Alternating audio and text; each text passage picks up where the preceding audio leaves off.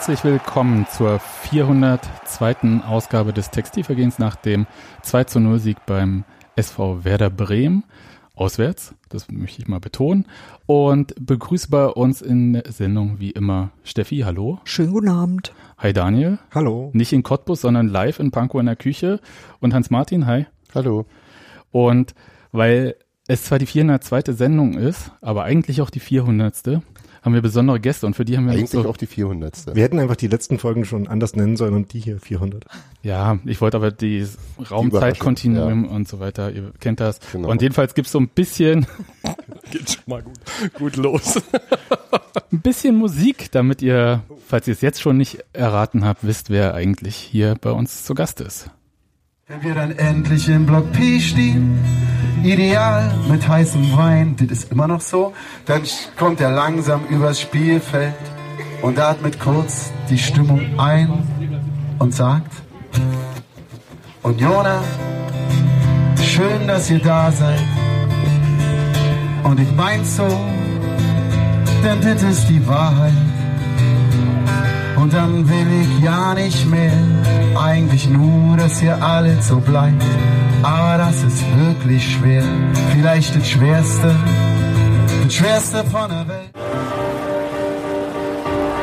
Du stimmst im Stadion am Sonntag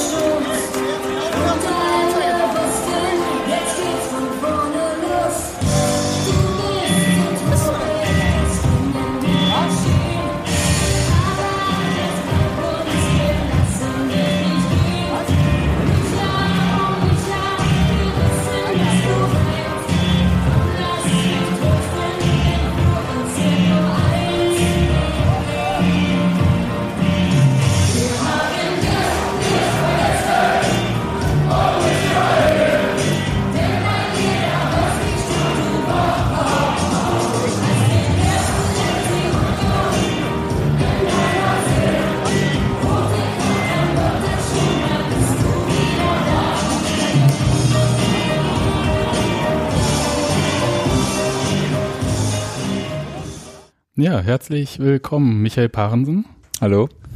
und Christian Arbeit. Hi. Guten Abend. Du bist ja das dritte Mal wieder hier bei uns. Oh ja. Sehr lange nicht dabei gewesen.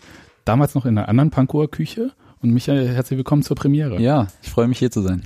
Wir uns. Wir uns erst. Ja. Und vor allem freuen wir uns, wir haben die ganze Zeit gedacht, oh Mann, lasst uns ein bisschen über die letzten elf Jahre reden, aber lasst auch das Spiel erfolgreich sein, damit wir jetzt hier nicht irgendwie erstmal so, So irgendwie drüber weg. Oh, hm, ja, da nicht war so schlimm, mm, aber so ein bisschen wie geht schon. Zahnschmerzen, genau. Nach Dortmund wäre Deswegen wollte ich gerade sagen, deswegen gut, dass wir es die vierte und zweite machen, nicht die Ja. 400. Das war der eigentliche Grund, warum wir das gemacht haben. Aber ich muss mal auf dieses Bremen-Spiel eingehen. Ich habe mir das angeschaut und ich konnte auch ab der 70. Minute nur noch stehen und so weiter und so fort. Aber war es das perfekteste Unionsspiel diese Saison? Ähm, ja, wir waren auf jeden Fall ähm, sehr nah dran, unseren äh, Plan perfekt umzusetzen. Das äh, muss man definitiv sagen. Ähm, wir haben uns das vorher, oder das Trainerteam hat sich vorher den Plan ähm, so zurechtgelegt. Äh, wir haben in den Tag vorher im Abschlusstraining nochmal genau so auch, äh, auch ähm, ja, eingeübt und äh, haben versucht, äh, genau die Räume eng zu machen, die Bremen bespielen wollte. Und das ist uns ja nahezu perfekt gelungen. Christopher Trimmel hat ja äh, nach dem Spiel gesagt, dass er, ihm aufgefallen ist, dass Dortmund das echt nicht so gut gemacht hat, vor allem in der ersten Halbzeit. Haben andere, Ähm. Die haben andere Qualität. Also was waren denn die äh, Sachen, auf die ihr euch vor allem konzentrieren wolltet? Ja, wir wollten vor allem äh, die äh, ja das Zentrum dicht machen, ähm, gar nicht so hoch anlaufen, wie wir das eigentlich äh, ganz gerne machen, um ähm, um gut ins Spiel zu kommen. Ähm, sind wir ja schon immer eigentlich ja bemüht, sehr hoch anzulaufen, den Gegner schnell unter Druck zu setzen. Ähm, das wollten wir nur bedingt machen in dem Spiel. Wir wollten vor allem das Zentrum zumachen, weil wir wussten, dass ähm, wer da gerade über das Zentrum äh, einen sehr guten Spielaufbau hat, sehr gut nach vorne spielen kann. Und ähm, deswegen die, die, äh, ja, unsere, unsere Außenstürmer mehr oder weniger, ähm, Marius Bülter und Yunus Mali ein bisschen, bisschen weiter ins Zentrum gezogen und dann aus der Position heraus, äh, wie der Trainer das gerne nennt, ähm, dann Druck zu machen. Ähm, ja, das, das war der Plan und äh, wie gesagt, die Jungs haben das, haben das echt überragend gemacht. Hat euch irgendwas von Bremen überrascht, was die gemacht haben? Ähm, nee, tatsächlich nicht. Ähm, hat uns, hat, nee, es, ja, wir waren wirklich, wir waren wirklich äh, extrem gut vorbereitet. Das hat uns nichts überrascht. Also mich hat wirklich dann im Endeffekt überrascht, wie wenig ihnen dann eingefallen ist. Das hat mich dann vielleicht überrascht. Also Florian se- Kofeld war ja andersrum auch offensichtlich nicht überrascht, wie Union das angegangen ist, aber äh, von der Intensität seiner Mannschaft eher enttäuscht. Also das, was du ja jetzt auch Genau, ich sagst. Und genau dann, Intensität beziehungsweise auch auch die Ideen. Da hatte ich schon eigentlich gedacht, dass sie dass sie dann äh, die eine oder andere Lösung vielleicht äh, sogar mehr haben, ähm, als sie das im Spiel dann gezeigt haben. Also sie haben sehr viele Flanken geschlagen dann. Mhm. Und das war dann so eine Sache, die ja die Union- tradition traditionell gut ist gegen uns. die Union ja sehr gut Ja, ich glaube, kann. genau, also gerade gerade mm, 16 Meter Raumverteidigung, so vor dem Tor, die Verteidigung irgendwie ab 20 Meter vom Tor, da sind wir ja schon schon äh, sehr stark äh, zur Zeit. Das, das macht uns aus, jetzt eigentlich schon seit seit ja, anderthalb Jahren jetzt mittlerweile äh, macht uns das äh, aus und deswegen hatte ich äh, war das Spiel auch für mich sehr lang nach dem 1-0, muss ich sagen. Ähm, zugucken ist ja doch immer schlimmer als auf dem Platz zu stehen, aber Du ähm, machst ja gar keine Vorstellung, wie uns das geht. doch, doch, doch. Jede Woche. Ja, glaube ich, glaube ich. Wäre ich noch ein bisschen grauer dann, wenn ich das jede Woche so hätte. Ähm, nee, also da, da, aber ich hatte, hatte schon immer ein gutes Gefühl, weil dadurch, dass das Bremen wirklich nicht, nicht so überzeugt hat im, im Offensivspiel, nicht so variabel war, ähm, habe ich gedacht, okay, das spielt uns jetzt super in die Karten, weil wenn wir was können, dann ist das ähm, im Endeffekt das eigene Tor zu verteidigen ähm, im 16 Meter Raum. Ja, und mit dem 2-0 war ja dann, also du sagtest, du hast nur noch gestanden, für mich war tatsächlich da der Drops gelutscht. Also das war so vom Gefühl her war Ja, es so, war vor allem eine recht wichtige Phase. Ich habe es eigentlich gesagt, Genau. wenn, du jetzt, weil weil Bremen hat schon oder bei Bremen hat es schon angefangen, dass sie so ein bisschen überlegt haben, man hat schon gesehen, dass sie dass sie unruhig wurden, dass sie Mhm. dass sie genervt waren von von der Art und Weise des Spiels und äh, dann eigentlich auch gesagt, normalerweise musst du jetzt einen nachlegen, weil wenn du dir da jetzt wieder ein bisschen rauskommen lässt, dann dann werden die letzten 10, 15 Minuten dann doch nochmal äh, sehr anstrengend. Genau, Und, genau. Äh, Die hatten auch noch war mit das dem- Tor, war das war schon sehr wichtig. mit dem Wechsel, glaube ich, auch nochmal Heimschuss. umgestellt, so ein bisschen auf ein 4-3-3 dann und das war auch wirklich in so einer Phase, wo, wo, äh, wo äh, wir im Grunde hinten eine ganze Weile nicht mehr rauskamen, also immer die Bälle nur bis zur Mittellinie und abgefangen wurden. Und der erste richtige sinnvolle Ballgewinn war dann der Konter und das war das 2-0 und war so perfektes Timing in die stärkste Phase wahrscheinlich von Bremen. Und danach war ja wirklich, ich meine, nicht gegen Claudio Pizarro, aber den in dieser Saison den einzuwechseln, ist, glaube ich, auch nur noch für Glore und so war mein Brauchst ja auch manchmal. Mich hat ja am meisten überrascht, wie wenig Druck aus dem Stadion kam. Ja? Also dieses nach dem Mittwoch, war es Mittwoch, wo wir gespielt haben? Dienstag? Dienstag. Dienstag, Ach so, Dienstag. Dienstag hätte ich ja gedacht, dass nochmal so ein, also wir kennen es doch von uns, ja, welche Kraft es auch hat, wenn so ein Stadion von Anfang an irgendwie da ist. Und Unser Teil des Stadions war übrigens sehr, sehr gut zu hören im Fernsehen. äh, auch im Stadion. ähm, Ja, Und der Rest des Stadions war aber so, also ich weiß nicht, wie es euch so geht. Man hat ja so eine Idee von, oh, Bremen, Weserstadion. Also A, kenne ich unglaublich viele Leute, die sich wahnsinnig darauf gefreut haben, da hinzufahren. Und äh, Die sind mir ging es auch so. Dann war es auch noch so ein sch schönes Stadion, ist schon schön innen. Wenn man da drauf zuläuft und das so hinter dem Fluss da so stehen sieht, das ist schon hübsch. Genau, und wenn man dann so reinkommt, und dann habe ich vorher gedacht, als ich so drin war, ah, woran erinnert mich das denn? Irgendwie an Wimbledon. So diese grünen Sitze und so. Und dann war es auch von der Lautstärke so. Ah, Wimbledon. Wimbledon, Tennis, alles klar. Okay, Also, aber das hatte ich vorher jetzt nicht erwartet unbedingt, ja, aber es hatte so eine kontemplative Ruhe. So. Ja, gerade weil das ja bei denen am Dienstag auch noch äh, eben sich genauso angefühlt hat, äh, zumindest im Fernsehen. Aber das wollte ich dich auch gerade fragen, ob äh, das dann äh, so eine Dynamik, die im Spiel auch schon selber drin war, ne, wo ihr halt, äh, euer Plan hat gut funktioniert und dann kommt eben noch dazu, dass die Stimmung äh, so ist, wie sie war. Äh, pusht das dann nochmal? Äh, Ja, total. Also ich glaube, ähm, wir hatten natürlich auch ähm, Respekt äh, gerade nach dem nach dem Spiel, nach dem Pokalspiel, weil sie da ja wirklich mit einer unheimlichen Begeisterung auch gespielt haben und ja, dort man wirklich auch phasenweise ja an die Wand gespielt haben ähm, mit mit mit mit ihren Mitteln und äh, da hatten wir haben wir schon gedacht, oh, ne, das das wird dann wird schon eine sehr sehr harte Aufgabe, egal was die jetzt vorher in der Liga vielleicht ähm, für Ergebnisse hatten. Und äh, wichtig war, glaube ich, so am Anfang ganz gut äh, oder gut ins Spiel reinzukommen, weil dem so ein bisschen, weil dann kommen die ja schon ans Überlegen. Die haben dann die ersten Minuten nimmst du die Euphorie vielleicht mit äh, von deren Seite ähm, aus dem Pokal, aber wenn die dann merken, oh ja Union, auch wenn sie es vorher vielleicht wussten, ist dann doch ein anderes Spiel, aber es wird wird dann doch äh, schwieriger uns uns Chancen rauszuspielen, dann verfliegt schnell diese Euphorie und dann kommt auch wieder im Hinterkopf dieses Wissen, wir haben seit X äh, Spielen zu Hause nicht mehr gewonnen, äh, haben jetzt einige Spiele zu Hause kein Tor geschossen und äh, ich glaube, das kommt dann schon relativ schnell wieder, so was was eigentlich, wo man ja dachte, dass das vielleicht so ein bisschen aus den Köpfen raus ist nach so einem Pokalsieg, aber so ganz, äh, wenn du dann diese Erfahrung oder in der Situation wieder drin steckst, dann kommt das relativ schnell wieder hoch und ähm, Deswegen, äh, klar, war das für uns äh, unheimlich wichtig, die ersten Minuten zu überstehen. Und als wir dann, als wir gemerkt haben, unser Plan funktioniert sofort, weil die Jungs waren sofort in den Zweikämpfen, ähm, die Bre- Bremer haben dann Ball ins Ausgespielt oder wir haben mal einen abgegrätscht und sind aber immer wieder hingekommen und hatten jetzt nie das Gefühl, die, die schnüren uns ein oder, oder kommen jetzt äh, permanent zu Tor. Dann war das natürlich für uns ein, ja, ein Riesenpush und natürlich auch für Selbstbewusstsein richtig gut zu wissen, hey, wir haben einen Plan und äh, der geht auf, wenn wir uns dran halten. Bremen hatte ja dann, also nach meinem Empfinden, so ein bisschen das Thema, dass sie ihre Pässe auch nicht so mit dieser Überzeugung gespielt haben. Es war ein bisschen ungenau dann manchmal. Ich weiß nicht, ob das dann so im Kopf dann so ist, dass man dann halt so ein bisschen sicher spielt oder dann so. Und ich glaube, dass halt dieses Nachdenken, je länger es 0 zu 0 stand, eigentlich so eingesetzt hatte. Und das war so das, was ich aus dem Ferl-Spiel mitgenommen hatte. Da ich gedacht hatte, naja, Union spielt halt als Mannschaft sehr geduldig. Also da kannst du dann halt auch bis zur 90. Minute 0-0 stehen. Das ist jetzt auch erstmal okay. Und es hätte jetzt auch auswärts niemandem wehgetan, wenn es 0-0 am Ende gestanden hätte. Aber diese Geduld zu haben, und Bremen hatte eigentlich diese Geduld nicht, weil sie sich nicht mehr leisten können. Und das fand ich eigentlich ähm, tatsächlich beeindruckend zu sehen, wie sowas, so ein Kopfding eigentlich anfängt dann. Ja. Das war, und ich glaube schon, dass das bei den Zuschauern auch eine Rolle gespielt hat, weil an sich haben sie ja so mit Busempfang und so weiter und so fort so ein paar Sachen gemacht. Aber wir kennen das ja auch selber aus ähnlichen Situationen. Das macht man manchmal und manchmal funktioniert. Und es gibt aber auch Situationen, ich erinnere mich mal, Dresden-Spiel, glaube ich, kurz vor Weihnachten, äh, ins Keller wurde entlassen und so weiter. Und da waren alle plötzlich ganz still. Ja. Weil es war so, uff. ja, also es kann halt äh, in verschiedene Richtungen gehen.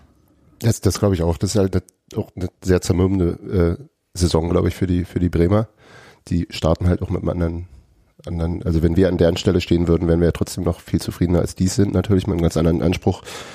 Ähm, und natürlich das, was du sagst, uns reicht eben aus der Tabellenkonstellation her gegen so einen Abstiegskonkurrenten ja theoretisch auch erstmal einen Punkt, um die auf Abstand zu halten und damit kann man es ja auch viel lockerer runterspielen und Werder musste das Spiel gewinnen. Also gegen wen wollen die Punkte holen, wenn nicht gegen Augsburg, wo es nicht gelungen ist, gegen uns, wo es nicht gelungen ist. Das ist und wenn das dann wieder wieder losgeht, dann kann ich mir schon vorstellen, dass dann auch die Euphorie aus dem anderen Wettbewerb dann vielleicht wie ein Urlaub wirkt, äh, dann auch relativ schnell flöten geht. Ne? Ja, das zumal, zumal, sorry, zumal sie es halt einfach nicht geschafft haben, zu Beginn das irgendwie zu unterfüttern. Ne? So Genau. ein bisschen, du kannst ja viel reden und viel machen, viele Aktionen machen, wenn du es auf dem Spielfeld nicht nicht ähm, spürst und nicht erlebst, dass dass du wirklich ähm, an der an der an, in der Situation bist, dass du Druck machen kannst, dann ähm, geht der ja, dann kannst du noch so viele Aktionen machen. Der Glaube daran ist dann nicht so stark.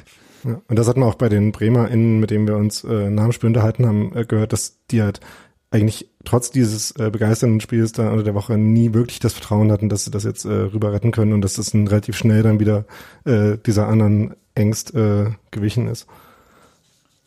Urs, Urs Fischer hat nach dem Spiel gesagt, dass ihr euch als Mannschaft nicht habt locken lassen wollen. Und das hört man jetzt ja häufiger irgendwie von Trainern, also dass Lockbälle entweder gespielt werden und so. Aber was ist denn das? Und vor allem, wie macht man das eigentlich als Mannschaft? Sich nicht locken lassen. Genau das ist das, was ich eingangs so ein bisschen beschrieben habe. Ähm, Gerade unsere unsere Außenspieler ähm, ist ja relativ einfach, sage ich mal, wenn du wenn du gegen eine Dreierkette spielst und dann drei Offensive dagegen hast, dann hast du meistens ein Eins gegen Eins, wo du dann wirklich mit einem Pass auf die Außenposition sofort ähm, im Endeffekt im vollen Tempo anläufst, um halt irgendwie ein, eine Drucksituation äh, heraufzubeschwören. Ähm, aber wir wussten, dass dass wenn wir das machen, dass dass äh, wir dadurch das Zentrum ein bisschen aufmachen und das ist dieses Locken, also nicht auf den den Pass, sage ich jetzt mal, auf den auf den Halb Verteidiger ähm, in der Dreierkette ähm, nicht sofort drauf zu stürzen, um das Zentrum halt nicht aufzumachen, weil sie spielerisch ja schon gut sind und, und schon die Erfahrung haben, um die Bälle dann auch wirklich ins Zentrum spielen zu lassen, sondern dann äh, zu spielen, sondern dann einfach sich ein bisschen fallen zu lassen, ein bisschen abzuwarten, sie ruhig mal ja auch vier, fünf, sechs Mal hin und her spielen zu lassen, weil am Ende ähm, tut uns das nicht weh und und und sie werden ungeduldig und und das Stadion wird möglicherweise ungeduldig und das ist dieses nicht locken lassen und da gehört schon ja ein gewisser ähm, eine Art Geduld und und und auch äh, sage ich mal ähm, wie soll ich das am besten nennen äh, Leidensfähigkeit dazu, weil weil du natürlich viel einfach hin und her läufst, ne und ohne jetzt wirklich am Ball zu sein und und den und oder oder auch in, in Reichweite des Balles zu sein und das haben wir das haben wir unheimlich gut gemacht und das das meint der Trainer damit. Ja, aber gleichzeitig ist das ja auch äh, ähm, ein Erfolgserlebnis. Ne? Jedes Mal, wenn sie dann wieder einen Querpass spielen und man merkt, unser Zustellen hat immer noch funktioniert. Absolut, ist, Ja. ist aber auch ein Markenzeichen, sage ich mal, von uns als Mannschaft, dass das für uns ein Erfolgserlebnis ist. Ich sage, viele Mannschaften sehen es nicht als Erfolgserlebnis, sondern denken sich, oh, puh, was, was, äh, was laufe ich eigentlich rum, wenn ich eh keinen Ball sehe. Ne? Also ich glaube, ähm, ja, sagt auch einiges über uns aus, wenn wir das als Erfolgserlebnis sehen. Aber Zumal aber ja das ja auch die letzten Wochen so dann so ein bisschen medial ein Thema wurde, ja, unsere Spielweise. Ich weiß nicht, ob ob das mit euch irgendwas macht, wenn ihr das lest, nach dem Motto, oh, Union spielt irgendwie destruktiv oder langweilig oder oder irgendwas, ja. Also das ist ja auch, da kann man sich ja theoretisch auch mal locken lassen unter der Woche zu sagen, müssen wir eigentlich auch mal ein bisschen zaubern oder wie ist ja, wie ist die Sache ja? Soll ich darauf antworten? Ja. ja, Kannst du, glaube ich, besser als wir alle. ja, nein, also schwierig natürlich. Also ich sag mal, grundsätzlich sind wir Fußballer und wir haben schon gerne einen Ball am Fuß und äh, möchten auch schon gerne am liebsten die ganze Zeit den Ball haben und äh, aufs Tor schießen und äh, Torsitter oder Tormöglichkeiten herausarbeiten. Natürlich, aber ähm, ja, wir haben wir haben schon gemerkt, dass dass es einfach ähm, ja unser Weg zum Erfolg ist äh, derzeit und ähm, warum sollten wir uns dieser dieser Stärke einfach äh, berauben, indem wir was machen, was wir ähm, ständig versuchen im Training weiterzuentwickeln, aber was wir einfach vielleicht noch nicht auf dem Niveau in der Bundesliga hinkriegen, dass wir damit erfolgreich sein können über, auf Dauer. Es wird auch mal Spiele geben, wo wir es dann vielleicht mal mal ganz gut hinbekommen äh, eine Zeit lang, aber ich glaube, dass uns auf Dauer diese Art Fußball, wie wir sie derzeit ähm, in der in der Liga auch zeigen, ähm, ja die Erfolgswahrscheinlichkeit erhöht. Was man ja auch immer wieder hört, ist, dass ihr die unangenehmst zu bespielende Mannschaft in dieser Liga seid. Das macht ja wiederum auch Spaß zu hören, oder? Also Ja, wenn das äh, wie gesagt, Mannschaften wie absolut. Schalke, Dortmund, Ja. Bayern sagen. Ja, für uns ist das, ist das schon, muss man einfach sagen, ist das schon ein Lob, ne? Und wir müssen das auch, wir müssen das auch weiter leben und wir müssen das auch weiter aufrechterhalten. Ähm, wir dürfen uns halt davon nicht, natürlich, äh, wie Christian gesagt hat, ähm, wenn das medial ein bisschen, ähm, ja, hochkommt, der, der eine oder andere sagt natürlich auch, ja, stimmt, eigentlich habe ich auch viel mehr Lust, äh, Ball am Fuß zu haben. Es ist ja ganz normal. In der Mannschaft gibt es auch verschiedene Charaktere. Aber ich glaube, diese, diese Lust einfach, die, die wir ja auch in der, in der Hinrunde im, im Endeffekt ähm, uns, uns dadurch entwickelt haben, dass wir eklig zu bespielen waren, dass, dass der Gegner sagt, boah, gegen Union spielen wir nicht gerne, dass das einfach aufrechtzuerhalten und damit ähm, diese Saison zu bestreiten. Ich glaube, dass das einfach, ja, ak aktuell unsere absolute Stärke ist und, und äh, der Kern unseres Spiels und irgendwo ja auch der Kern von Union ist. Ich glaube, dass das Publikum das durchaus zu schätzen weiß. Also äh, sowohl wie diszipliniert gespielt wird und auch wie wie, wie Sol- Solidarisch. Sehr Oh. schöne, sehr Tolles schönes Wort, oder? Fand ich auch. Jedes Mal drüber, wenn er- ja, da- aber, aber es ist auch wirklich so, dass es halt irgendwie ein Mannschaftsauftritt ist und nicht irgendwie, ähm, ja, so versprengte Zauberkünstler. Ich hab's wirklich lieber so. Ich find's, ich find's tatsächlich richtig gut. Und ja, ich mag das total, wenn die anderen irgendwie sagen, so, das ist ja fürchterlich, das macht ja gar keinen. Spaß gegen die zu Das find ich richtig gut. Und noch besser ist es natürlich dann, wenn es zum Erfolg führt. Also ich bin komplett zufrieden damit. Also ich hab das, ich hab damit überhaupt gar keine Probleme. Ich glaube auch, dass diese, dass diese Spielkulturdebatte, die da in, in einigen Zeitungen, also die da im medial vorangetrieben wurde, dass die bei den Leuten, die ins Stadion gehen, überhaupt keinen keinen Widerhall Oh. gefunden hat. Also das, da, da wird, wird glaube ich, also Urs Fischer wird als Typ geschätzt, dieser Pragmatismus wird geschätzt und das ist es ja.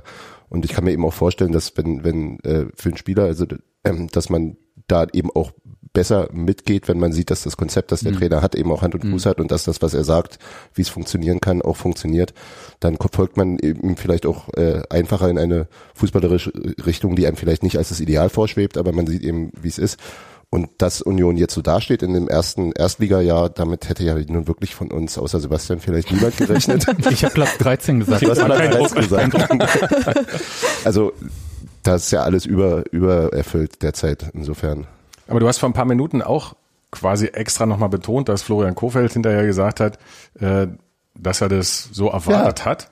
Und- als wäre das was Besonderes, weil ich habe noch die ganze Saison keinen Trainer gehört, der gesagt hat, ach du lieber Himmel, damit haben wir aber jetzt nicht gerechnet. Ja? Also auch die Augsburger nach der Niederlage bei uns haben ja gesagt, wir haben das genau so erwartet, Stimmt. haben aber trotzdem kein Mittel dagegen gefunden. Und das ist doch total cool. Ist doch perfekt, oder? Das hat, das hat, wenn ich mich recht erinnere, Marco Rose auch gesagt. Das hat äh, äh, Lucien Favre nicht explizit gesagt, aber also und Das äh, hat er aber vor dem äh, Rückspiel jetzt auch nochmal gesagt. Genau. Quasi, ja. Also so, so es ist es ist ja relativ es ist ja auch kein kein Hexenwerk und es ist ja auch nicht schwierig zu zu lesen das Ganze und trotzdem findet keiner also oder finden doch es finden viele Leute auch Mittel dagegen, aber es finden immer noch ausreichend gegnerische Mannschaften Kein- keine Mittel oder nicht ausreichend Mittel dagegen und das finde ich so großartig. Ja, ich glaube, ja, ich glaube, das, also uns hat das, äh, ich fand für mich, für mich war so ein Schlüsselerlebnis schon die Relegation, weil ich glaube, Stuttgart damals auch schon nicht damit gerechnet hat, mit der, mit der Art und Weise, mit der Intensität, wie wir das machen, mit der Leidensfähigkeit, äh, die ich vielleicht schon angesprochen habe, weil ja, das auch nicht viele Mannschaften in der Bundesliga machen und ich habe schon das Gefühl oder den Eindruck, dass, dass wir damit ja immer wieder, obwohl die Leute es wissen, dann doch denken, wow, auf dem Platz sind dann doch irgendwie überrascht. Also nicht, ne, also das, dass sie es so dann doch nicht erwarten. Also dass sie dann doch Schwierigkeiten haben, damit, damit, damit klarzukommen. Und äh, So, so wie Arjen Robben, bloß das- ein bisschen anders. ja, ja, Jeder weiß, was er macht genau, und ja. trotzdem, Trotzdem ist er drin am Ende. ja, trotzdem sind wir da mittlerweile so gut starker drin, Vergleich. ja. Ja. Genau. Bei, bei Stuttgart glaube ich ja immer noch, dass die beiden Tore im Hinspiel da gar nicht, also für Stuttgart äh, gar nicht so unwichtig waren, weil die dann denk, dachten, ja, funktioniert ja, jetzt äh, haben wir auch relativ schnell noch das 2-1 geschossen.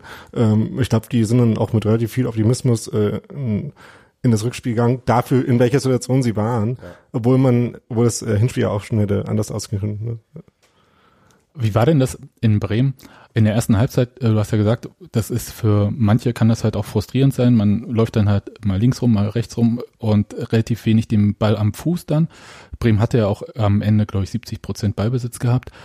Und ihr hatte als Mannschaft in der ersten Halbzeit auch quasi fast keine richtige Torchance. Also ich glaube, da war so eine halbe irgendwie dabei. Aber so richtig, also an Aktion nach vorne, also hinten war alles, war alles sauber, so nach vorne war das äh, nicht so stringent. Und Oliver Runert hat nach dem äh, Spiel bei Sky gesagt, der Trainer hätte einfach nochmal in der Halbzeit darauf hingewiesen, welche Räume Bremen auch freilässt. Mhm. Wie macht denn der Trainer das? Also äh, sagt er, okay, alles super und jetzt da der Halbraum und da der Halbraum und jetzt bitte Ja, ja, ziemlich, also ziemlich genau so. Ähm, Wir haben, also ja, zeigt's dann, wir haben ja äh, mittlerweile sind wir ja sehr äh, technisch sehr weit äh, fortgeschritten, dass wir das alles auf dem Fernseher dann haben und dann natürlich einzelne Spielsis äh, Spielsituationen äh, zeigt er dann, also ist dann im Moment, also ich kann es ja von der Bank immer ganz gut äh, beobachten, dass wenn, wenn er dann eine Situation sieht, die ihm, äh, die ihm äh, gefällt oder nicht gefällt, wo ihm was, wo ihm was auffällt, dann äh, wird es direkt weitergegeben und sagt hier die, äh, die Situation bitte nehmen, weil da machen wir das falsch zum Beispiel und dann wird das ähm, quasi weitergegeben und äh, direkt äh, fertig geschnitten und dann in der Halbzeit äh, präsentiert hat, ja, una, una, ungewöhnlich viele ähm, Szenen gezeigt, ich glaube fünf Szenen, glaube ich sogar. wow. Ähm, das, da war die, war die Halbzeitpause war schon voll mit, äh, voll mit äh, Verbesserung. Aber ja, genau. Dann äh, sagt alles, alles gut. Wir, wir, wir machen das ordentlich. Aber ähm, wir haben im Umschalten die und die Möglichkeit noch. Äh, da können wir noch besser spielen, wenn wir da ein bisschen mehr Ruhe haben ähm, oder mehr im Spiel sind. Sage ich mal Spieler, die jetzt nicht direkt im Umkreis des Balls sind, sondern dann irgendwie ein Stürmer, Sepp Andersson, der dann halt mal fünf Meter weiter auf die Seite rückt, dass wir dann einfach eine bessere Umschaltsituation haben, als wenn er dann in der Mitte stehen bleibt, zum Beispiel. Das sind dann so, so Situationen, die wir dann in der Halbzeit ansprechen und äh, dann versuchen. Hat zu ja verbessern. funktioniert. Das war auch eine Frage, die wir bekommen haben, äh, gerade genau zu dem Punkt äh, mit äh, Sebastian Andersson und seinen Ausweichbewegungen auf dem Flügel, ähm, die halt in dem Spiel wieder total wichtig waren, weil er ja, ähm, ist ja mittlerweile berühmt dafür, dass er mit Abstand die meisten Kopfballduelle in der Liga gewinnt, aber in dem Spiel halt vor allem auch viele flache Bälle, also wenn ihr hinten Ball gewonnen habt, äh, den rausgespielt hat, hat er halt ganz auf den flach äh, festgemacht und dann eben an Bülter Mali weiterverteilt. Ähm, Wie beim 1-0, das war ja wirklich perfekt. genau, ja. Ach, so ein schöner Konter. Ja, und vor allem damals auch äh, Bülter und äh, Christopher Lenz krasse Laufwege gemacht, um halt die Anspielstationen zu geben. Hm. Ähm, aber genau dieses Ausweichen von Anderson ist halt sehr wichtig und ähm, selbst wenn man dann, äh, wenn das manchmal auch dazu führt, dass er dann auch selber am Flügel den Ball hat, was jetzt vielleicht für ihn jetzt nicht so die optimale Situation ist, unter anderem, weil er dann den Ball nicht reinköpfen kann. aber trotzdem war das halt, glaube ich, äh, echt einer der wichtigen Faktoren, um halt Offensivpräsenz dann auch äh, immer mehr zu kriegen in dem Spiel. Aber äh, ich, mir war das ja total neu, wir sind ja nie in der Kabine, aber dass ihr dann gleich direkt die Sachen fertig geschnitten da bekommt, ist man denn da überhaupt aufnahmefähig dafür? Ähm, ja, also die ersten, ich sag mal so, man, man kommt rein, drei, vier, fünf Minuten hat man schon ein bisschen Zeit, um mal runterzukommen, mal was zu, zu trinken und so. Also es sind nicht direkt sofort äh, hier das, das, das, das, das, ne? Also man oder man bespricht halt selber noch was untereinander ähm, und äh, dann ist man schon schon aufnahmefähig. Also es sind ja meistens ist ja ähm, ne, ist ja ganz kurze Anweisungen, das sind dann meistens Sequenzen, die gehen zehn Sekunden oder so und äh, dann im Endeffekt der Grundplan ist ja sowieso da. Es geht dann wirklich einfach um Feinheiten und ich bin auch nicht davon überzeugt, dass jeder immer alles mitbekommt und alles mitnimmt. Äh, das sei auch mal dahingestellt, aber wenn es dann funktioniert, dann ist es ja gut, dass wir es machen. Aber das war ja früher bei Ansprachen sicher auch so. Ja, also genau. Also es ist äh, natürlich dann auch ja individuell verschieden, glaube ich, äh, wie viel man dann da rausnimmt. Aber ähm, ja, ist besser, als wenn da jemand an der Tafel steht und sagt, ihr müsst so und so und so laufen, wenn du es dann wirklich auf dem Platz siehst und sagst, okay, wenn ich drei Meter weiter dort stehe, ähm, habe ich vielleicht bessere Chancen angespielt zu werden. Dann geht es, glaube ich, schon auch in den 15 Minuten. Gebe noch die Alternative mit der Tür werfen, laut rumschreien, hier bewegt eure faulen Ärsche und äh, macht jetzt mal. Aber so können wir uns alle aus Fischer, glaube ich, noch nicht, nicht vorstellen. Ich werde jetzt mit Fußballschuhen, die, die, die gegen den Kopf ge gekickt werden Genau. durch die Kabine. Ich, ich, ich dachte mal an den Klassiker, der offene Medizinkoffer und den schlägt man dann zu, wenn man reinkommt. Oder so. Ja. Hm. Gibt's auch noch, aber nicht mehr allzu oft. Okay. Ähm, ich hätte ja eine Frage noch äh, direkt zu dem Spiel äh, oder beziehungsweise nach Abpfiff. Ähm, du hast mit Nuri Schein dann gesprochen und ich musste dann ein bisschen nachschauen, dass ihr in der U19 bei Dortmund, glaube ich, zusammengespielt habt. Und was bespricht man da? Also ihr tauscht ja keine Rezepte aus oder so und es geht auch nicht um, wahrscheinlich nicht so um aktuelle Situationen oder wie? Ja, man, ja, im Endeffekt ist es, man fragt, wie es geht und, und wie es aussieht und äh, jetzt war es ja relativ offensichtlich. Natürlich redet man nochmal zwei, drei, zwei, drei Worte über das Spiel und äh, wie es gelaufen ist und wie allgemein die Situation ist. Also es sind jetzt nicht äh, keine tiefgehenden Gespräche, aber natürlich, wir, wir kennen uns über ein paar Jahre. Wir haben auch, auch nur eine Zeit lang im, im Jugendhaus auch sogar zusammen gewohnt ähm, ähm, beim BVB damals. Er ist halt zwei oder drei Jahre jünger als ich, zwei Jahre jünger als ich, glaube ich. Ähm, äh, deswegen haben wir jetzt gar nicht so viel zusammen gespielt, aber dann doch eine gewisse Zeit miteinander verbracht und auch irgendwie natürlich so, man verfolgt es ja, was der andere macht und ähm, so geht's dann einfach, ähm, ja, was hast du quasi letzter Zeit so gemacht und äh, gibt's irgendwas Besonderes? Alte Kollegen wieder treffen quasi. Ja, genau, es ist jetzt. Aber nicht so über das Dortmund-Spiel jeweils geredet. Nee, über das Dortmund haben wir gar nicht gesprochen. Wie war's, wie war's mit euch? Okay. Wenn ihr noch Fragen zu dem Spiel habt, macht das ruhig. Nö. Nee? Nö. Dann äh, hätte ich ja eine Sache, wenn wir mit dem Spiel so ein bisschen äh, rund sind, ist ja DFB-Pokal-Auslosung gestern gewesen.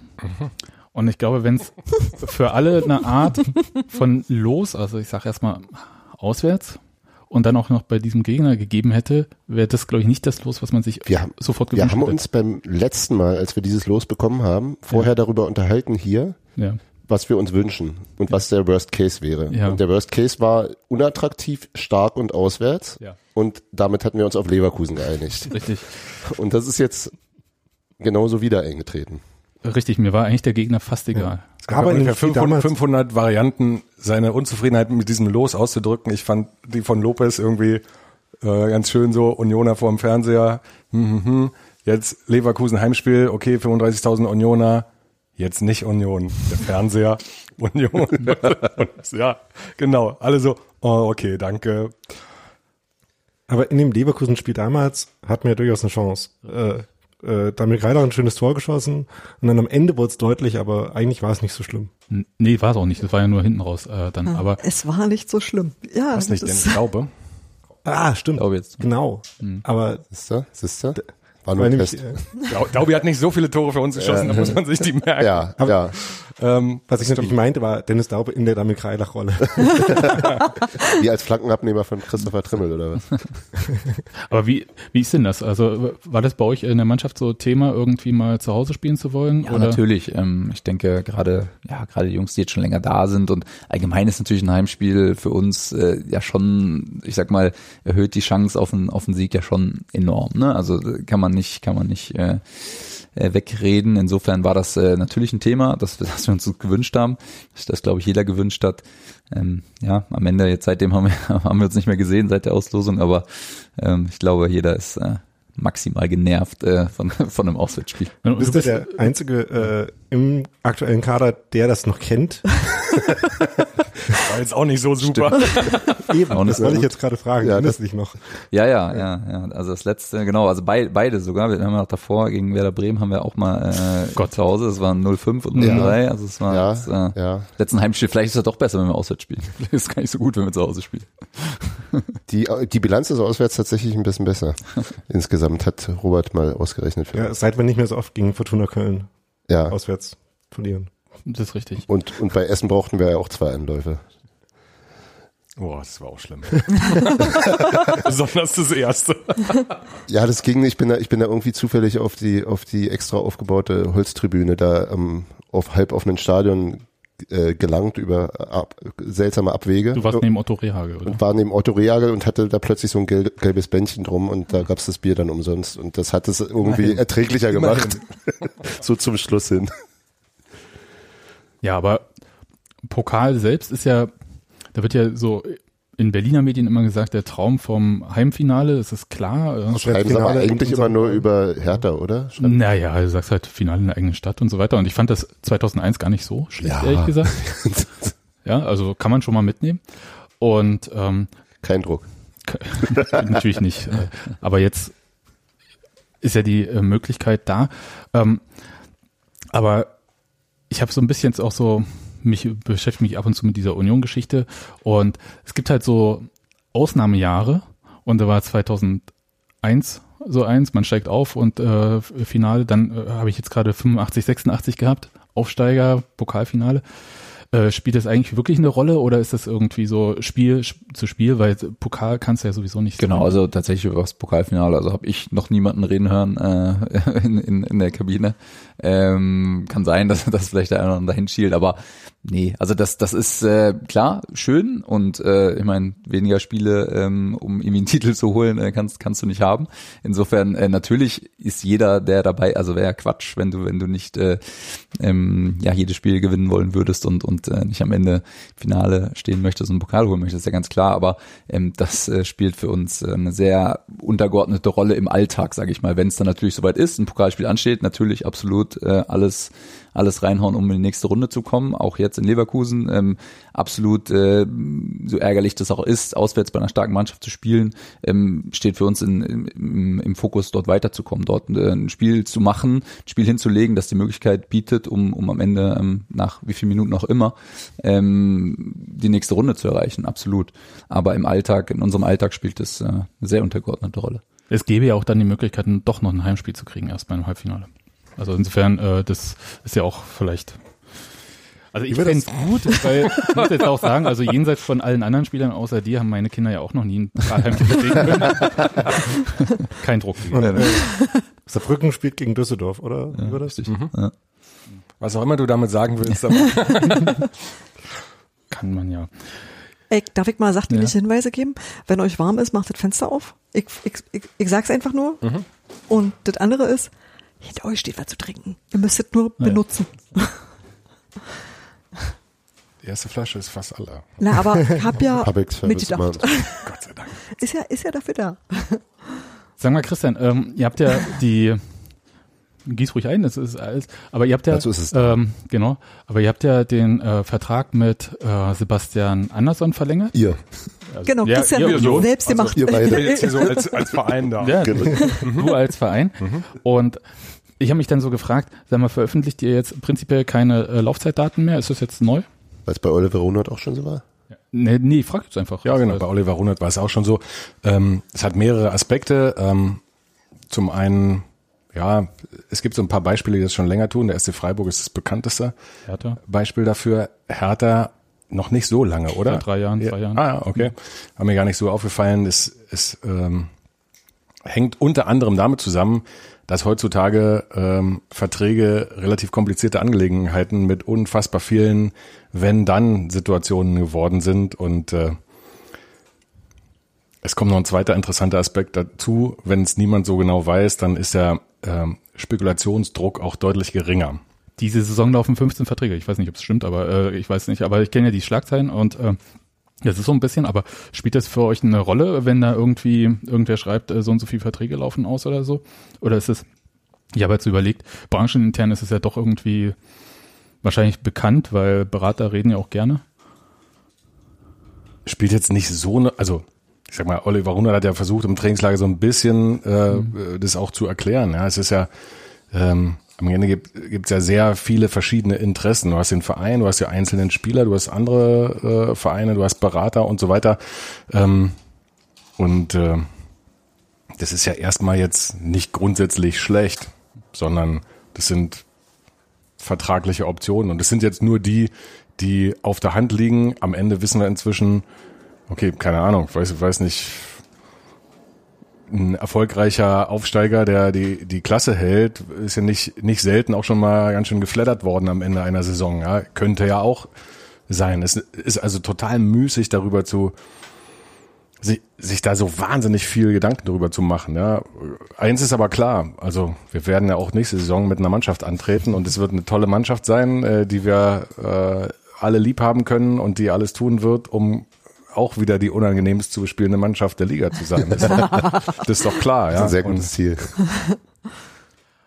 Ich, frage halt auch, weil es äh, gab ja so Entwicklungen, dass äh, erst Verletzungen irgendwie dann halt aus verschiedenen Gründen, die hattet ihr auch schon mal ausgeführt, ähm, dann nicht mehr so präzise genannt werden, dann äh, so und Namen der Spieler sind ja weiterhin noch bekannt, das ist ja auch okay. Rückennummern auch. Rückennummer Und es gibt auch, auch Fotos. aber Ja, teilweise auch noch, welches äh, Körperteil von der Verletzung betroffen ist, also so Ja. Bein, Verletzung ist aber Arm. ein, natürlich ein, ein sehr gutes Stichwort, Finde ich weil es, gut. weil es natürlich eine, eine, eine total individuelle Geschichte ist und jeder von uns würde sicher äh, ganz schön seltsam fühlen, wenn der eigene Arbeitgeber irgendwie darüber sprechen würde, was man so hat, ja, wenn man irgendwie krank ist oder also ich weiß ehrlicherweise gar nicht, wie es dazu gekommen ist im Fußball, dass es so eine Art Selbstverständlichkeit ist oder eine Zeit lang war, jedenfalls, dass ja total präzise Diagnosen veröffentlicht worden sind, weil für Spieler, kannst du ja vielleicht auch nochmal was, was dazu sagen, ähm, ist es ja am Ende auch ein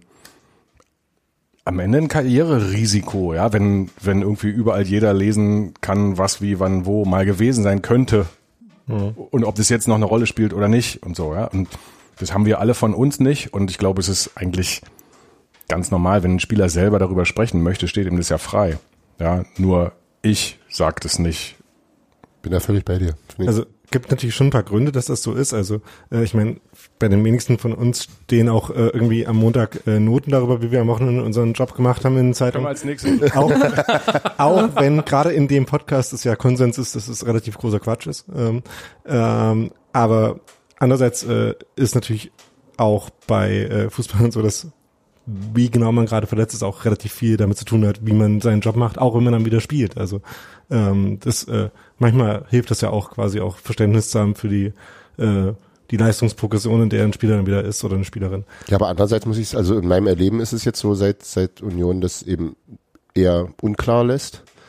Ähm, irgendwann, also was du vorhin eben auch über die Verträge sagtest und das, das Spekulieren drüber und so, ähm, ist bei mir dann tatsächlich zurückgegangen. Ich denke dann immer, ja, es, ist, es scheint, also man, man hat ja irgendwie an der Sprachregelung, glaubt man zu erkennen, ob es sich jetzt um drei Wochen oder um drei Monate handelt, so grob. Ähm, und Forsthausastrologie. und äh, ja, natürlich immer. Äh, das ist doch der, der Grundzweck dieses Podcasts hier. Äh, und dann, also geht's mir so, dass ich dann ein- einfach relativ geduldig darauf warte, dass äh, die Spieler irgendwann zurückkommen und mich dann immer freue, wenn Krischer Pröbel zum Beispiel wieder auf dem Platz steht und ich da tatsächlich fast noch das Gefühl hatte, es könnte noch länger dauern. Ich glaube, dass das überhaupt das Einzige ist, was Fans interessiert. Wie lange dauert das? Gar nicht, was ist es genau, weil die wenigsten über das medizinische Fachwissen verfügen, um das einordnen zu können oder sich überhaupt nur vorstellen zu können, was das jetzt bedeuten könnte. Eigentlich möchte man nur wissen, jetzt den Leuten gut und wenn nicht, wann wieder.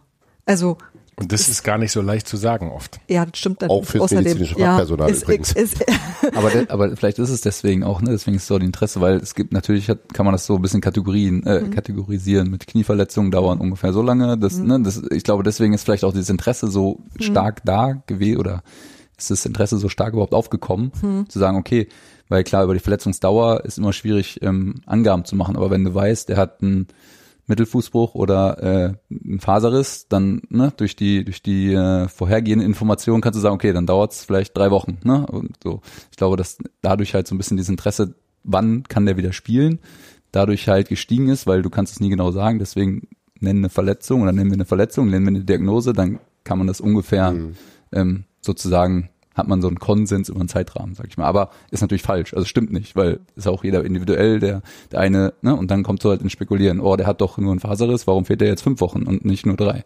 Ich glaube, dass das so ein bisschen das Ja, Problem gerade ist. wenn man dann Dem will man so ein bisschen aus dem Weg gehen. wenn es dann so so diese eher nicht so fassbaren Verletzungen sind oder diese ganzen Ermüdungsgeschichten und was diese was war das immer jetzt die, irgendwelche Becken Entzündung oder Beckenreizung, also so so Schambeinentzündung. Schambein, genau, genau. So Hatten- Sachen, hatten wir auch mal eine ganz f- massiv in der Mannschaft, ja. oder? Ja, es war eine, war eine Mode. Und, Ja. und, und, und, äh, also was aber immer noch nicht viel klingt und dann sich doch ewig hinzieht und da werden die Leute ja dann auch kirre. Insofern, also ich kann total gut damit leben, dass das, außerdem finde ich es eben wirklich, das ist Privatsphäre auch. Also das, das kommt wirklich auch noch gravierend dazu, finde ich.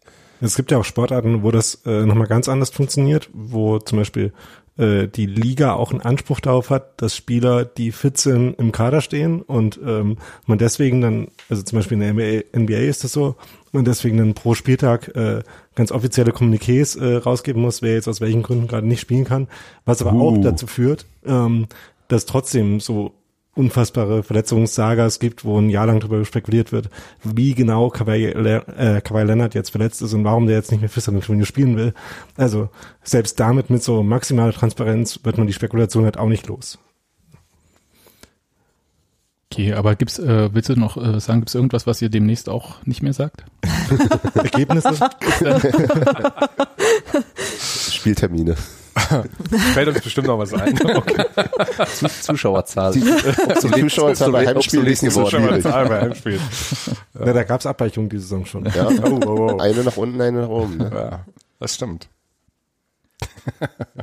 Okay, aber Nein, aber grundsätzlich kann man es ja nochmal, also Dinge, die einen sehr individuellen Bereich berühren, sprich Vertragsinhalte. Ja, also ich sag mal so, wenn, wenn man danach gehen würde, was die Leute interessiert. Na, alles. Also uns kannst du es ja sagen. Ach je, ja, da, da, da würde aber ähm, Ja, eben. Was- wahrscheinlich was, alle. Wie lange geht denn jetzt der Vertrag? So, und genau. müssen noch welche So, Ausstiegsklausel und welche Klausel und wie, wie, wie ist denn die Zahl und, und so weiter und so fort, ja. Ähm, nein, das, äh, nee. Also da, da, da finde ich es sehr nachvollziehbar, ehrlicherweise, das auf ein, ein Minimum zu reduzieren und, äh, und am Ende muss man dann auch, wie gesagt, grundsätzlich einfach schauen. Also das, wir müssen uns ja nur umschauen im Fußball, um, um einschätzen zu können, was bedeutet denn ein Vertragsabschluss? Bedeutet der einen längeren Verbleib oder eine höhere Ablösesumme oder ein, was, weiß der Kuckuck was, ja? Das können wir ja überall zugucken und uns unseren Reim drauf machen. Ja, ich habe gehört, China soll ganz äh, interessant sein. Kommt immer drauf an, für wen Ja, natürlich. Also und in Moment- welchem Alter der ist und so. Ist richtig. Aber äh, ist ja logisch, also das gab es ja auch bei Union schon vor sehr längerer Zeit mit John Jairo Mosquera zum Beispiel, dass dann halt äh, ein für die damaligen Verhältnisse relativ unmoralisches Angebot kommt und äh, zu auch eine für unsere Transferverhältnisse sehr ungewöhnlichen Zeit. Ich glaube, es war 1. April. Oder Auf jeden kurz, Fall Oder ganz- kurz davor. 1. Ja. April. genau. Nee, äh, ohne Scheiß, war wirklich Irgendwie 30. seltsam. Auf jeden 31. Fall so, dass man gerade nicht damit gerechnet hat. Nee, und ich habe auch erst gedacht, äh, dass es ein Witz ist, aber war es dann nicht und äh, deswegen verstehe ich das. Aber ich, ich wo- wollte trotzdem fragen, weil es halt so eine Tendenz gibt, so ein paar Sachen, ähm, die man so geübter ist im Prinzip aus dem Fußball. Das heißt, man kann zu Trainings gehen, das ist ja bei Union noch relativ offen im Vergleich zu anderen Bundesligisten.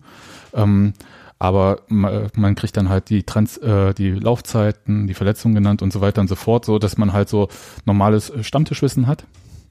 Und das fällt so ein bisschen weg und ich frage halt einfach nur, ob das äh, eine prinzipielle Tendenz ist und ich glaube schon. Und ich weiß nur nicht, wie lang die geht und das hängt vielleicht auch für, von der Kapitalgesellschaft des jeweiligen Vereins ab. Ja, ich glaube schon, dass es ein, ähm, also mal die, die Tendenz ist zu sagen, wir versuchen die Gruppe, die es am meisten betrifft, zu schützen. Auch vor sich selbst. also, ja, ist ja, ist ja am Ende so ein, es ist ja nicht so, dass, dass nicht äußere Unruhe auch innere Unruhe auslösen kann. Ja, und wenn ich, wenn ich es schaffe, äußere Unruhe ich sag mal, ein bisschen zu dämpfen beispielsweise. Ja, äh, ganz abschalten kann ich sie ja nie, aber ähm, dann reduziere ich auch Risiken für innere Unruhe. Das ist ein gutes Beispiel, ne, weil ich habe mir tatsächlich dieses Mal bei Sky die Nachspielinterviews äh, so ein bisschen angehört. Und Oliver Runert hatte ja äh, Stichwort innere Unruhe äh, folgendes ja gesagt äh, zur Das ist mir eher fremd, hat man den Eindruck. Nehmen Sie uns einmal noch mal mit, wie Sie es geschafft haben, Sebastian Andersson von Union Berlin äh, zu überzeugen, den Vertrag zu verlängern, nachdem er sich wirklich auch in den Fokus gespielt hat. Das ist ja relativ einfach. Man zahlt ihm mehr Geld und äh, einigt sich dann mit einem Spieler. Also das ist ja nicht so schwierig. Von daher haben wir äh, das getan. Nein, also nochmal. Es ist wichtig, der Spieler hat immer betont, er fühlt sich wohl. Das war für uns auch so. Und gehen Sie mal davon aus, dass es vielleicht auch gar nicht so schwierig war, am Ende seinen Vertrag zu verlängern. Weil ich habe immer gesagt, wir sind ja relativ entspannt und äh, hatten da auch ganz gute Argumente. Großartig. Wirklich toll. Ich meine, wir lachen, aber Guck mal, wie oft Micha schon seinen Vertrag bei uns verlängert hat. Wisst ihr Bescheid. So läuft's. Der kennt das Spiel. das ist ja Über auch, Runa ist noch nicht so lange da. Mist. Ja, ich kann mich auch erinnern, dass Thorsten Matuschka vor langer Zeit dann im Trainingssaal gesagt hat, in dem 2 muss der Präsident dann halt die Schatulle aufmachen. ähm, okay, aber äh, gehen wir mal so weg von dem Aktuellen und ähm, ihr seid ja, Christian, das weiß ich sowieso gar nicht äh, bei dir genau, das musst du gleich nochmal erklären, aber Micha, du bist seit 2009 bei Union, seit ich habe nochmal nachgeschaut, 30. Januar 2009 und da wurde dann gesagt, ähm, also damals übrigens, der 22-Jährige, der aus der A-Jugend von Borussia Dortmund hervorging, ist 1,80 Meter groß und wiegt 78 Kilo, stimmt das noch? Äh, ja, ich glaube, ein bisschen kleiner bin ich mittlerweile. Lebengewicht geben wir auch nicht mehr ja. Gewicht, Ja, das gehalten. Ja, stimmt, Gewicht. Ja. Und dann, Michael Parensen ist ein sehr talentierter und charakterlich einwandfreier Spieler. Sportlich bringt er alle Voraussetzungen mit, um mit seiner Spielweise die Lücke zu schließen, die durch die Verletzung von Patrick Kohlmann entstanden ist. Kommentierte Trainer Uwe Neuhaus die Neuverpflichtung. Und dann unten noch, naja, das äh, lassen wir weg. Und steht dann noch, Vertrag läuft bis. Und ähm, Das ist auch elf Jahre her. Genau, das ist elf Jahre her. Äh, Die Geschichte kennen wir. Was waren denn so deine grundlegenden Erwartungen? Erster FC Union Berlin. Ähm, du hast das, glaube ich, schon öfter mal ein bisschen erzählt. Damals Drittligist. Wie gesagt, Patrick Kohlmann war verletzt auf der linken Außenbahn. Und Verteidiger. li links, ja, links Verteidiger. Äh, Ist aber übrigens die richtige Seite. Ja, ja. Ja. Okay. Und ähm, so ein Verein, der halt auch ähm, sein Stadion baut und das länger baut, als er es eigentlich ursprünglich vorhatte. So eine Berliner Macke. Und äh, was waren deine Erwartungen da? Du kamst dann von Dortmund. Das Gute oder das Positive? Ja, Köln, Ja, von Köln bist du. genau, von Köln, genau. Hab in der, genau, in der Jugend in Dortmund gespielt und dann aber anderthalb Jahre in Köln. Ähm, das Gute war, ähm, dass ich keinerlei Erwartung hatte tatsächlich. Also es war wirklich, ähm, ich habe den Anruf bekommen, ähm, habe äh, dadurch, dass ich Uwe Neuers kannte und äh, auch vorher schon wusste, dass er, dass er ähm, ja, Stücke auf mich hält, ähm, war ich dementsprechend angetan oder war sowieso überrascht. Ähm, kann mich noch äh, wie heute dran erinnern, dass es in der Mittagspause war. Äh, ich hatte gerade mit einem Kumpel, wir hatten, äh, uns was zu essen geholt, äh, irgendwie bei ihm im Wohnzimmer gesessen und dann Nummer kannte ich nicht und war halt Uwe Neuhaus dran. Hat er gesagt, kannst du dir vorstellen? Und dann habe ich erstmal gedacht, ja, weiß ich jetzt noch nicht.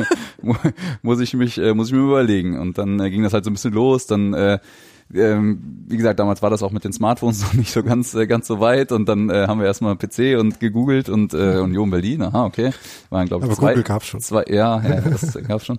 Wir waren Zweiter damals in der in der äh, dritten Liga ähm, zu der Zeit und ähm, hatte aber keinerlei wirklich überhaupt keine Assoziation mit dem Verein. Ich wusste, dass ich einmal, ich habe einmal mit den Amateuren hier gespielt, da haben wir mal haben wir mal hier 2-0 verloren, aber auch bis auf die Anfahrt zum Stadion, da kann ich mich so ein bisschen daran erinnern und die Kabinen natürlich, aber ansonsten konnte ich mich wirklich an nichts, nichts erinnern, auch, auch was den Verein ausgemacht hat. Ich, ich kannte den Verein wirklich nicht, weil ich einfach, ähm, ja, in, in NRW kannte ich sehr viele Vereine, aber ähm, außerhalb, ja, die Großen, die in der Bundesliga gespielt haben, aber darüber hinaus halt nichts. Und ähm, deswegen hatte ich ähm, wirklich keine Erwartungen. Ähm, es war für mich einfach eine Riesenchance. Ich habe äh, drei Monate vorher ähm, mit meinem Trainer damals zusammengesessen, war eine Zeit, wo ich, wo ich in, bei den Amateuren in Köln nicht, nicht unbedingt gesetzt war, ähm, war 22, es war klar, im, im Sommer läuft mein Vertrag aus, bin dann 23, habe ich dem Trainer gesagt, pass auf, wenn du, wenn ich hier jetzt nicht mehr spiele, ich, ich muss mir halt was überlegen. Ich weiß nicht, wie lange ich das jetzt noch machen kann. Ich habe jetzt in Dortmund in der zweiten Mannschaft gespielt, in Köln in der zweiten Mannschaft, wenn ich jetzt selbst hier nicht mehr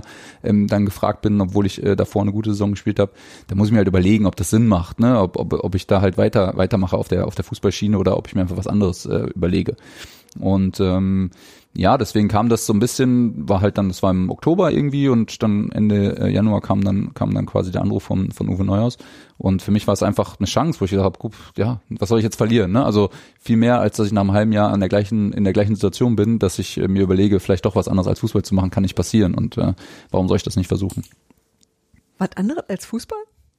Ja, ja, natürlich. ja, ja, aber gut, also es ist ja nicht so, dass ich, ähm, ich sag mal so, ich habe immer was, ich habe ja auch in Köln nebenbei studiert, also ich, ich habe schon immer mal mir quasi einen Plan B zurechtgelegt, hatte immer so einen, so einen Weg, den ich äh, zur Not dann quasi auch immer hätte gehen können. Äh, natürlich wollte ich, wollte ich Fußball spielen, aber ja, das, das war jetzt dann irgendwann reift ja auch in dir der Gedanke, ja, du kannst das jetzt nicht irgendwie fünf, sechs, sieben Jahre rauszögern und dann irgendwie immer so ein bisschen Fußball spielen und ähm, am Ende alles vernachlässigen. Und äh, das, ja, war für mich dann schon irgendwann, irgendwann wollte ich halt eine, für mich bis, ja, Gewissheit haben, beziehungsweise für mich auch, auch das, das Gefühl haben, okay, du, du hast irgendwo was erreicht. Also, ne, sei es dann entweder sportlich, wenn es halt sportlich nicht funktioniert, dann, dann musst du halt in einem anderen Bereich was erreichen. Und das, das war halt einfach, an dem, an dem Punkt war ich dann irgendwann halt. Ich finde das wahnsinnig vernünftig, ja. Und wärst du mein Kind, würde ich dich total dafür loben. Aber die Sache ist einfach die, dass ich ja sehe, wie du Fußball spielst und mit welcher Begeisterung und mit, also mit wie viel Leidenschaft. Und ich kann mir echt nicht vorstellen, dass du was nicht mit Fußball machst. Das ist mir wirklich. Also ich habe wirklich auch ein paar Unionsspieler gesehen in den, in den letzten paar Jahren, ja. Aber wenn es einen gibt, der mir zugetraut hätte zu überlegen, so, ja, okay, pff, nee, wenn jetzt, also wenn das nicht, dann fällt mir schon auch noch was anderes ein. Ja, nee, das ist, das, Dann ist Micha. nee, das meine ich gar nicht, weil das eine ist natürlich, dass man irgendwie auch andere Interessen hat. Das ist ja bei mir auch so. Ich habe ja tatsächlich auch noch neben Fußball ein Leben und finde total Jute zu haben und ist mir voll wichtig, das zu haben, weil das eben sonst ist auch, also sonst hätte ich auch das Gefühl von ir- irgendeiner Art von Armut. Das kann ich total nachvollziehen. Aber ich sehe halt auch immer, wie du bist, wenn du Fußball spielst und ich hätte das Gefühl, das fehlt ungefähr die Hälfte. Ja, ja, absolut. Also ich glaube, tatsächlich bin ich auch, glaube ich, ein anderer Mensch, wenn ich Fußball spiele, als wenn ich Fußball spiele. Ähm, wahrscheinlich wird mir das auch fehlen. Äh, ich meine, ist nicht mehr ganz so äh, fern der Zeitpunkt, an dem ich das erfahren werde, äh, wie, wie sehr mir das dann fehlt und, und wie groß der Teil ist, der dann fehlt. Also insofern, ähm, ja, wird das, wird das dann auch irgendwann spannend und, und mit Sicherheit, äh, ich hätte irgendeine, ja, irgendeine andere Art äh, finden müssen, mich äh, dann ja, weiß ich nicht, die, die zweite Seite oder der zweiten Teil irgendwie äh, meines Wesens auszuleben, keine Ahnung. Ähm, aber wie gesagt, das, das hätte das hätte ich auch irgendwie gefunden, weil ne, es ist irgendwie, ich kann dann nicht so sagen, okay, ich, ich, ich versuche es jetzt für immer irgendwie das hinzukriegen, so durchwursteln. Ähm, das das wäre jetzt einfach nicht meins gewesen. Und ähm, ja, deswegen war, war das, es war ja auch zu der Zeit, muss man ja auch sagen, ähm, ich war ja auch schon noch, ich war auch jung, ich war auch ein anderer Mensch vielleicht. Also ich sag mal, dieses, dieses Profihafte, diese Einstellung, ich, ich habe immer schon so Fußball gespielt, mit der Leidenschaft natürlich, aber so dieses, dieses, diese, diese hundertprozentige Hingabe dann irgendwie auch, auch ähm, ja, für, für den Fußball oder, oder dann irgendwie auf dem Platz auch dann zu zeigen, ähm, ja, das hat sich dann vielleicht auch hier dann auch ähm, stärker ausgeprägt, nicht entwickelt, aber stärker, stärker ausgeprägt am Ende. Na, wir hatten alle Kinder weniger, das stimmt schon. genau. Ähm, Jetzt hast du gesagt, dass du damals dir auch hättest vorstellen können, äh, dass es vielleicht mit dem Fußball nicht klappt. Ähm, ähm, das war ja auch eine Situation, wo das nachvollziehbar ist. Jetzt äh, spielst du zehn Jahre, elf Jahre später Bundesliga. Was würdest du denn selber sagen, was die ähm, Qualitäten waren, äh, die dazu beigetragen haben, dass das halt möglich war, diese Entwicklung? Ähm, ja, ich glaube schon, dass es einfach dieses ähm, ein kontinuierliches Arbeiten an sich selbst ähm, definitiv ist auch dieses äh, Ziele erreichen zu wollen äh, auf jeden Fall das ist. Wie gesagt wäre einfach nicht wäre nicht ich gewesen zu sagen ich spiele jetzt halt ein bisschen nebenbei und äh, lass halt alles irgendwie weg sondern dann hätte ich mich halt konsequent für eine andere für eine andere Sicht entschieden. Und ich glaube schon dass dass diese ähm, ja Konsequenz dann wirklich auch auch die Sache durchzuziehen im Endeffekt für die man sich entschieden hat ähm, dass das ja schon schon viel ausmacht und das ist glaube ich ein großer Teil meines ähm, Erfolgs oder meines Weges dann bei Union auch ist, weil ähm, weil ich mich dann ja mit der Zeit einfach auch auch voll dem dem Weg, den den Union auch beschritten hat, äh, verschrieben habe und ähm, mich dann auch über die Jahre ändernden Situationen auch immer anpassen konnte. Ich glaube, dass das auch äh, ja eine Qualität vielleicht ist oder oder oder etwas ist, was was auch nicht jedem liegt. Ähm, Da äh, musste ich auch einige Ent äh, Entwicklungsschritte gehen, auch vom Kopf her einiges natürlich immer mal wieder umstellen, weil die Situation sich ja doch geändert haben, sei es ähm, durch Verletzung, dann andere Trainer nicht gespielt, dann doch wieder gespielt, eventuell nicht den Vertrag verlängern, dann doch den Vertrag verlängern, eigentlich keine Rolle zu spielen, dann doch wieder eine Rolle zu spielen. Also man muss dann schon so ein bisschen flexibel auch auf, auf äh, unterschiedliche Situationen reagieren. Und ich glaube, dass das am Ende zumindest ja meinen Weg bei Union ähm, so geebnet hat. Ja. Du hast jetzt die ganzen Sachen so ums Feld äh, angesprochen, aber auch auf dem Feld. Also du hast ja ganz verschiedene Positionen noch gespielt. Äh, also als Innenverteidiger ähm, äh, warst ja damals nicht zum Verein gekommen primär.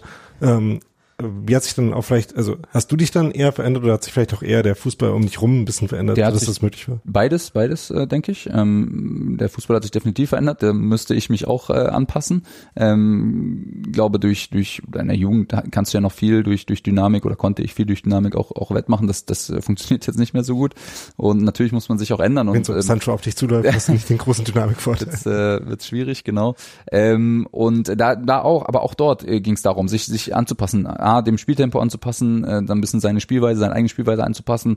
Ähm, war natürlich auch früher sehr, ähm, sag ich mal, konsequent oder überkonsequent und habe mir dadurch natürlich auch viele Verletzungen eingehandelt zum Beispiel. Musste das auch lernen, da äh, eine andere Herangehensweise auch zu finden, dann ab und zu vielleicht auch im Training mal einen Schritt äh, weniger zu machen oder mal zurückzugehen oder mal zurückzuziehen, weil es dann nicht ganz so wichtig ist, im Training äh, vielleicht nochmal einen draufzusetzen, sondern dass du dann am Wochenende spielen kannst oder die nächsten zwei, drei Wochen wieder gut spielen kannst.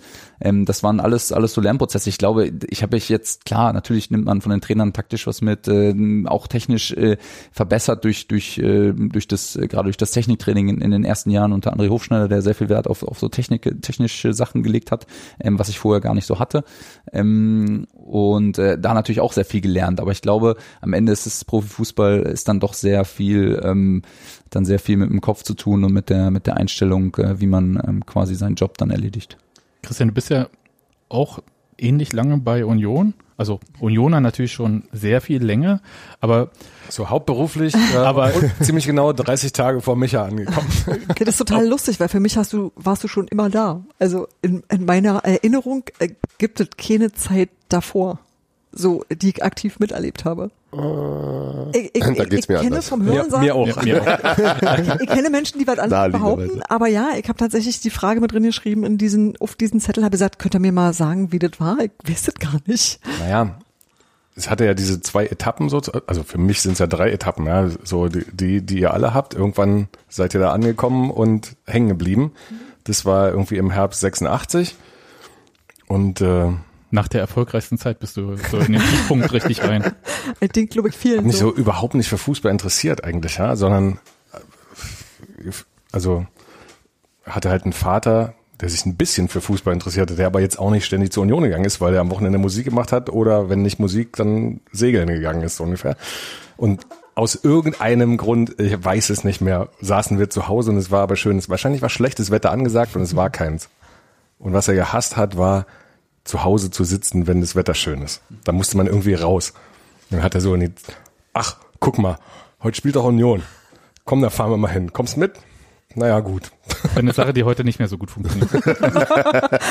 So, das war das. So, und dann irgendwann kam es durch seltsame Umstände dazu, dass ich da ein Mikrofon in der Hand hatte. Kannst du die Umstände mal ganz kurz äh, so, äh, also bist ja nicht hingegangen und dann plötzlich ein Mikro. Nee, ähm, alles so prä, prä, prädigitale Zeiten, ja. Also es gab diese Feldversuche, ähm, Dinge in, also live in, an verschiedene Plätze in der Welt zu übertragen. Angenommen, Robbie Williams würde ein Konzert im Berliner Velodrom spielen, ist es theoretisch möglich, das digital in 200 Kinos weltweit zu übertragen. Das probieren wir mal aus. Zwei von diesen 200 Kinos waren in Berlin. In einem davon habe ich gearbeitet, das war der Zoopalast. Und äh, das war dann auch noch so seltsam, es wurde von einem großen Sponsor präsentiert. Ähm, und es war ein riesen Promo-Aufwasch irgendwie, man musste da ausverkauft natürlich alles und Leute bei Union kannten mich, den hat, es war so umgekehrt zu heute, die hatten mich damals gefragt, ob ich Karten besorgen kann dafür. Und es war dann so, dass es aus irgendeinem Grund dazu kam, dass dieser Abend moderiert werden musste. Eigentlich von dem Sponsor, der es präsentieren sollte, weil es irgendwelche tollen Preise, signierte, signierten Schnickschnack von Robbie Williams gab. Und dann saßen wir in dieser Runde der Vorbesprechung. Mein, mein Part war eigentlich nur die Kinoseite zu klären, wer kriegt hier wann, wo, von wem ein Mikrofon. Und irgendwann habe ich gesagt, okay, wer kriegt denn das Mikrofon? Und alle so, äh, ach so, scheiße. Haben wir gar keinen und so. Und ich hatte das allerdings schon irgendwie ein, zwei Mal gemacht, dass ich als Vertreter des Kinos zu irgendeiner Veranstaltung guten Abend gesagt habe, hallo, herzlich willkommen im Zoopalast und hier ist der und der. Und ich sage, ja, okay, dann mache ich das halt, kein Problem.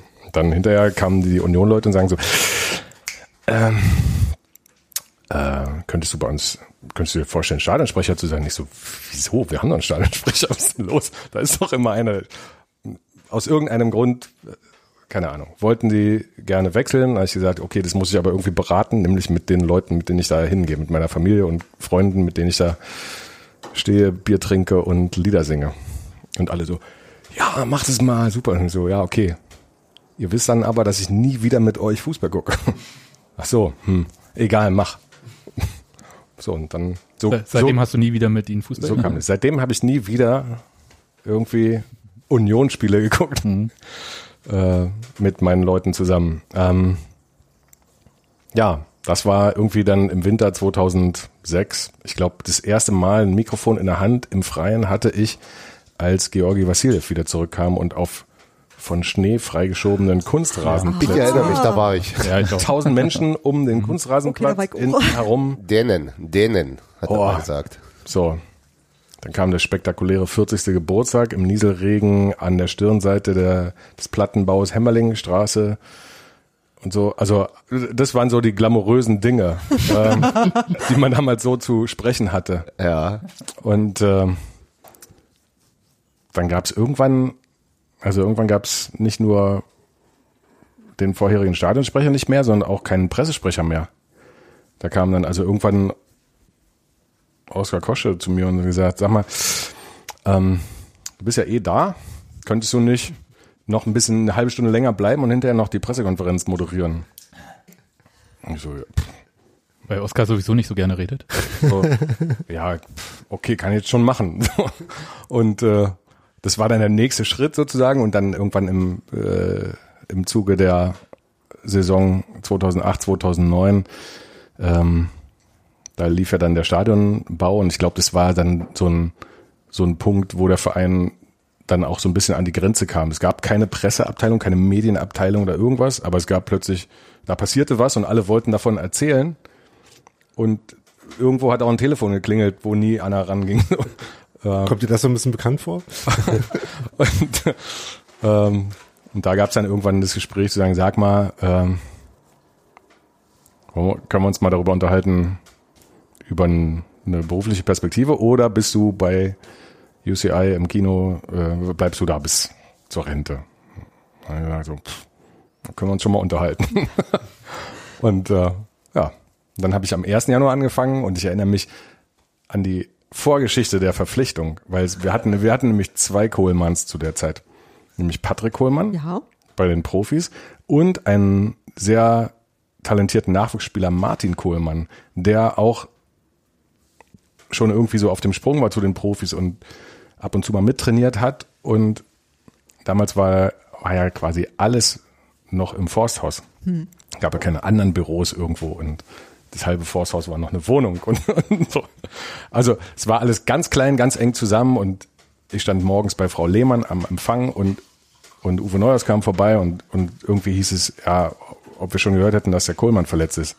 Und Ja, welcher? So, und ohne Witz, dann ging es natürlich darum, okay, beides schlimm, beides, aber welcher denn jetzt von beiden? Und dann war es aber nicht Martin, sondern Patrick Kohlmann und ah shit, okay, dann brauchen wir, dann müssen wir auf jeden Fall was tun. Und dann ein paar Tage später gab es dann Micha. Und irgendwann Gab's die beide. Für, für, für viele Leute Traumkombination Genau. hinten Kohlmann, davor Micha auf Das, das war ja Und wirklich die war- Frage nach der, nach der Halbserie. Genau. Weil wir waren ja, äh, äh, Patrick Kohlmann war ja erst zu Beginn der Saison gekommen, wenn ich mich recht erinnere, von Erfurt. Und wir hatten ja, also es war so ganz fantastisch, wir haben also einen, besten Linksverteidiger, den wir hier hatten. Und dann ist der kaputt und dann kommt irgendein Ersatzmann, dann denkt man, naja, mal gucken. Und dann ist der auch ganz fantastisch und dann denkt man, so, jetzt sind Mist, beide wieder, jetzt? sind beide gesund, was machen wir denn jetzt mit denen? Und dann hat der Uwe Neuhaus da Gesagt, Ne- ich, ne- ich, ne kann gut- die, B- ich kann ne- die BD brauchen. eine Passt gute schon. Lösung gefunden, Ja. wie ich finde. Und es war wirklich, wirklich schön. Ich erinnere mich sehr gerne daran. Meine Lieblingsspiele von Micha sind übrigens die, wo er auf der 6 gespielt hat. War nicht so viel, oder? Ja, ein paar. In Rostock habe ich In Rostock, mal stimmt, gesehen. ja. Fantastisch. Stimmt, Aber, ja. aber schreckliche Trikots.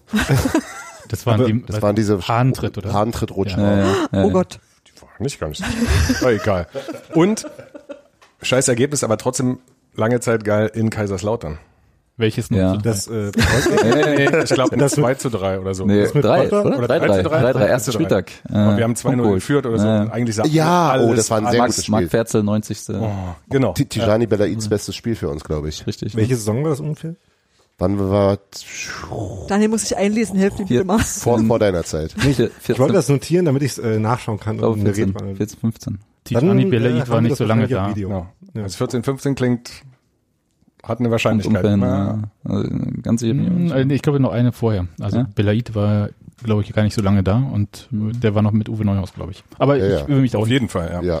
will mich Achso, da nicht ja, so ja, schon, ja, festnageln. drei, Ähm, ja, 13, 14 vielleicht auch. aber Aber wenn ihr, gab es nicht äh, Spiele mit dir auf der 6 auch in, in den späteren Zweitliga-Zeiten auch noch ein paar? Ähm, oder, Ja, gab- oder zumindest äh, gab es immer mal die Überlegung, ob das nicht eine immer, Variante wäre. Immer mal wieder gab's das, aber ähm, ja, wurden dann äh, weniger tatsächlich, ja. Mhm. Aber gab's immer mal, wenn mal einer gefehlt hat. An das Kaiserslautern-Spiel habe ich lange nicht gedacht. Das war wirklich sehr schön. Ja, schönere Erinnerung als das andere Kaiserslautern-Spiel, was wir eben schon erwähnt haben. Ja, und das davor in der Liga, ach, hör auf. Christian Michael, wenn ihr an den Aufstieg in die zweite Liga 2009 zurückdenkt, das war ja, wie gesagt, in vieler Hinsicht ein besonderer Aufstieg. Also du hast ja auch ein halbes Jahr erstmal gar nicht im Stadion an der alten Fürsterei spielen dürfen. Ähm, aber wie war denn so, das war ja so ein Schritt in die zweite Liga für Union, auch äh, so ein quasi Wiedereintritt und halt auch so nach einem sehr tiefen Fall, ehrlich gesagt, wo nicht so klar war, dass man da auch wieder rauskommt. Ähm, und war dann halt so dieser Eintritt in diese neue Profiwelt, weil ich fand, diese erste Zweitliga-Zeit war noch so, fühlte sich wie eine andere Zeit an, obwohl gar nicht so viele Jahre dazwischen liegen, aber das ist wirklich wie eine komplett andere Fußballzeit so ein bisschen. Und war die Wucht, also diese Veränderung von der dritten zur zweiten Liga ähnlich stark wie jetzt meinetwegen von der zweiten Liga zur Bundesliga war? Oder, oder wenigstens im Vergleich, also weil Union auch so klein war oder so damals? Oder hat sich da eigentlich gar nicht so viel verändert erstmal? Ähm, ja, nee, also ich hab's, ich hab's nicht als so ähm, krass empfunden, muss ich sagen. Also die Wucht, wenn du von Wucht sprichst, äh, die habe ich damals nicht so empfunden. Ich war allerdings auch erst ein halbes Jahr da, muss ich auch dazu sagen, oder vier Monate da. Und äh, für mich ist die Zeit eh so ein bisschen verflogen, so dass ich das so ein bisschen im der Aufstieg so ein bisschen im Vorbeigehen tatsächlich, weil das war irgendwie so eine einzige Euphorie nach dem ersten Spiel und und wir haben ja echt gut gespielt und viele Spiele gewonnen und dann früher auch aufgestiegen und und es ging halt irgendwie immer so weiter, immer so weiter und ähm, so ganz präsent, also ich muss sagen, diesen Aufstieg habe ich einfach viel bewusster mitbekommen aufgrund der langen Zeit oder vielleicht auch die Arbeit, die man dann irgendwie mit der Zeit auch geleistet hat. Ähm, und damals ähm, ist es für mich oder war der Sprung für mich nicht so groß.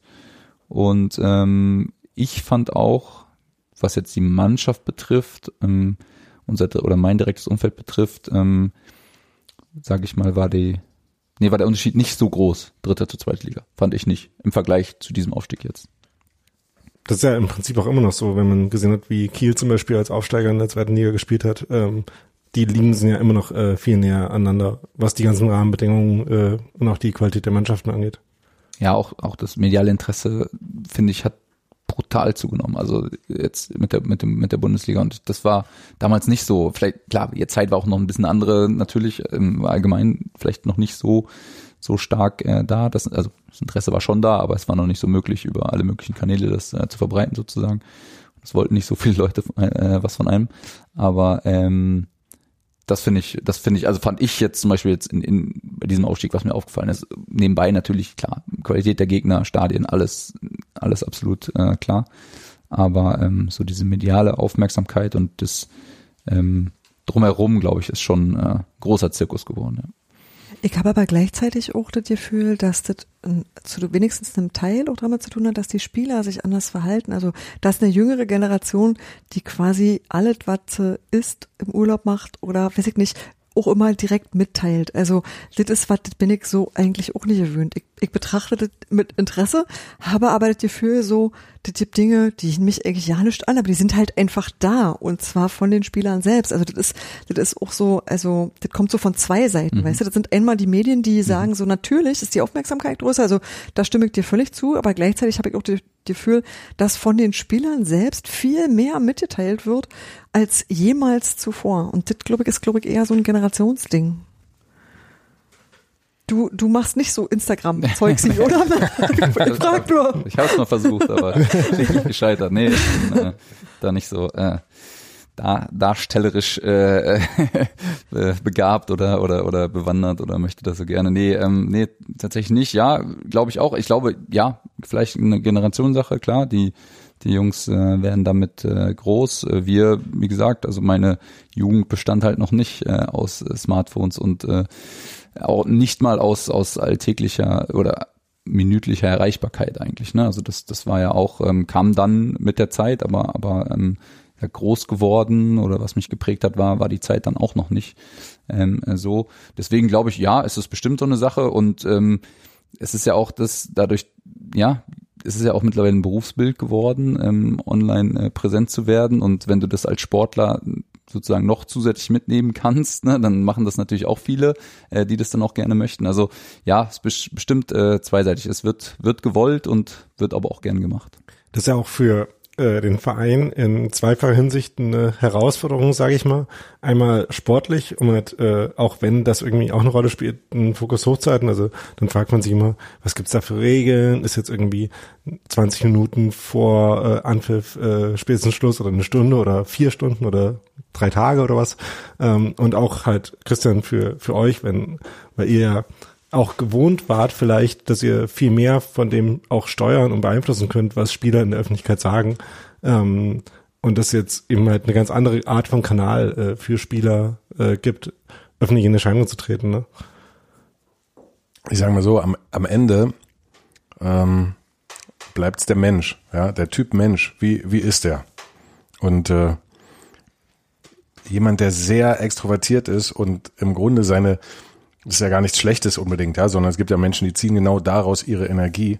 Die werden unter allen Bedingungen immer die Möglichkeit finden, das irgendwie darzustellen. Und umgekehrt gibt es das Gleiche.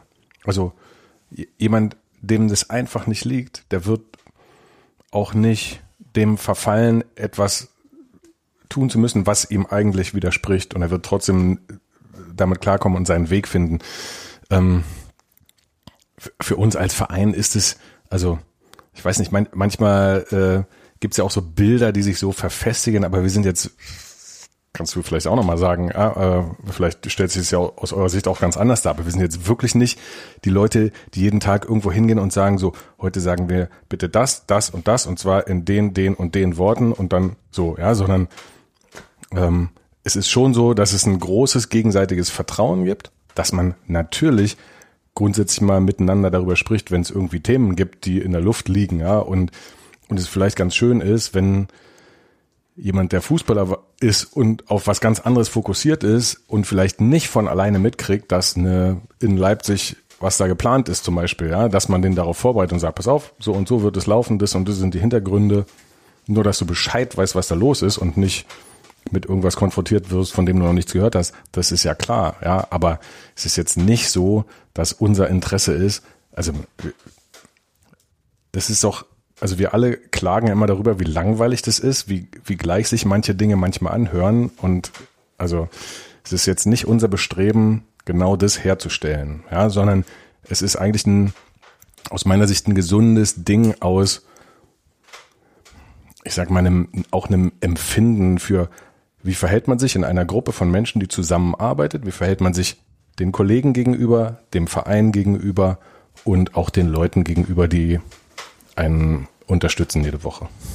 War das für dich dann auch, also äh, nochmal ganz kurz zurück auf diesen Zweitliga-Aufstieg, war das für dich auch ähm, so, dass es im Vorbeigehen quasi mitgenommen? Du warst ja dann auch quasi nur kurz äh, länger da oder war dadurch, dass du ja schon vorher als Stadionsprecher dabei warst und das ein bisschen schon kanntest und auch diese Aufmerksamkeit beim Stadionbau, die war ja schon sehr enorm. Mhm. Kann mir vorstellen, dass das äh, sehr überfordert äh, hat auch teilweise.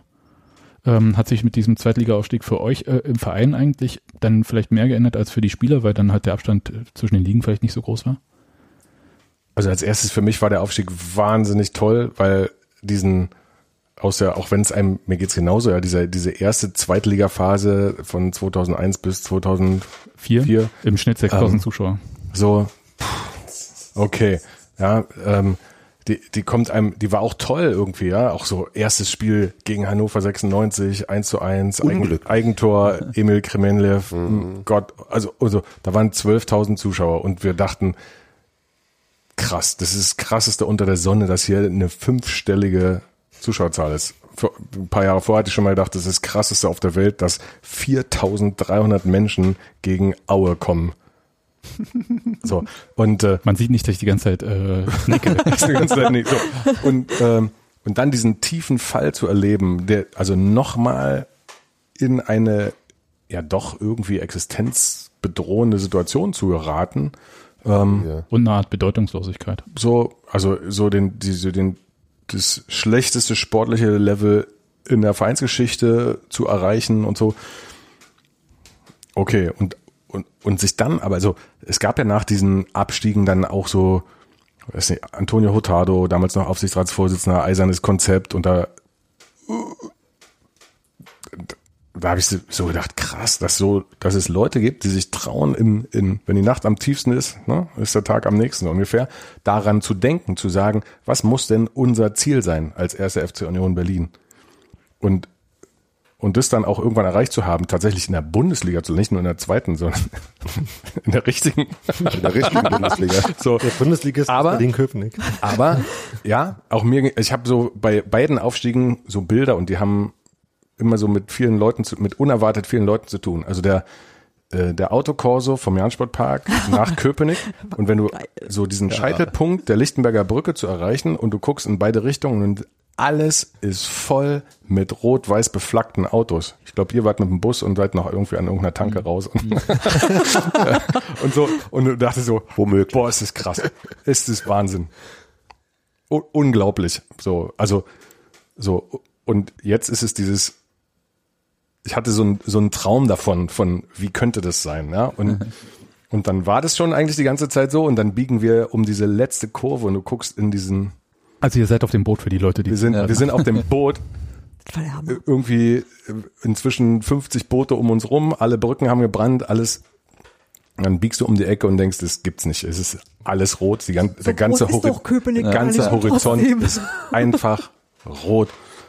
Und Ja. so, also Das war, ja, das war ja nicht nur der Rathausplatz, das war diese ganze Uferpromenade bis sonst, soweit du gucken konntest, waren da Menschen und haben das flankiert. Das war so unglaublich, das war ein so unglaubliches Bild.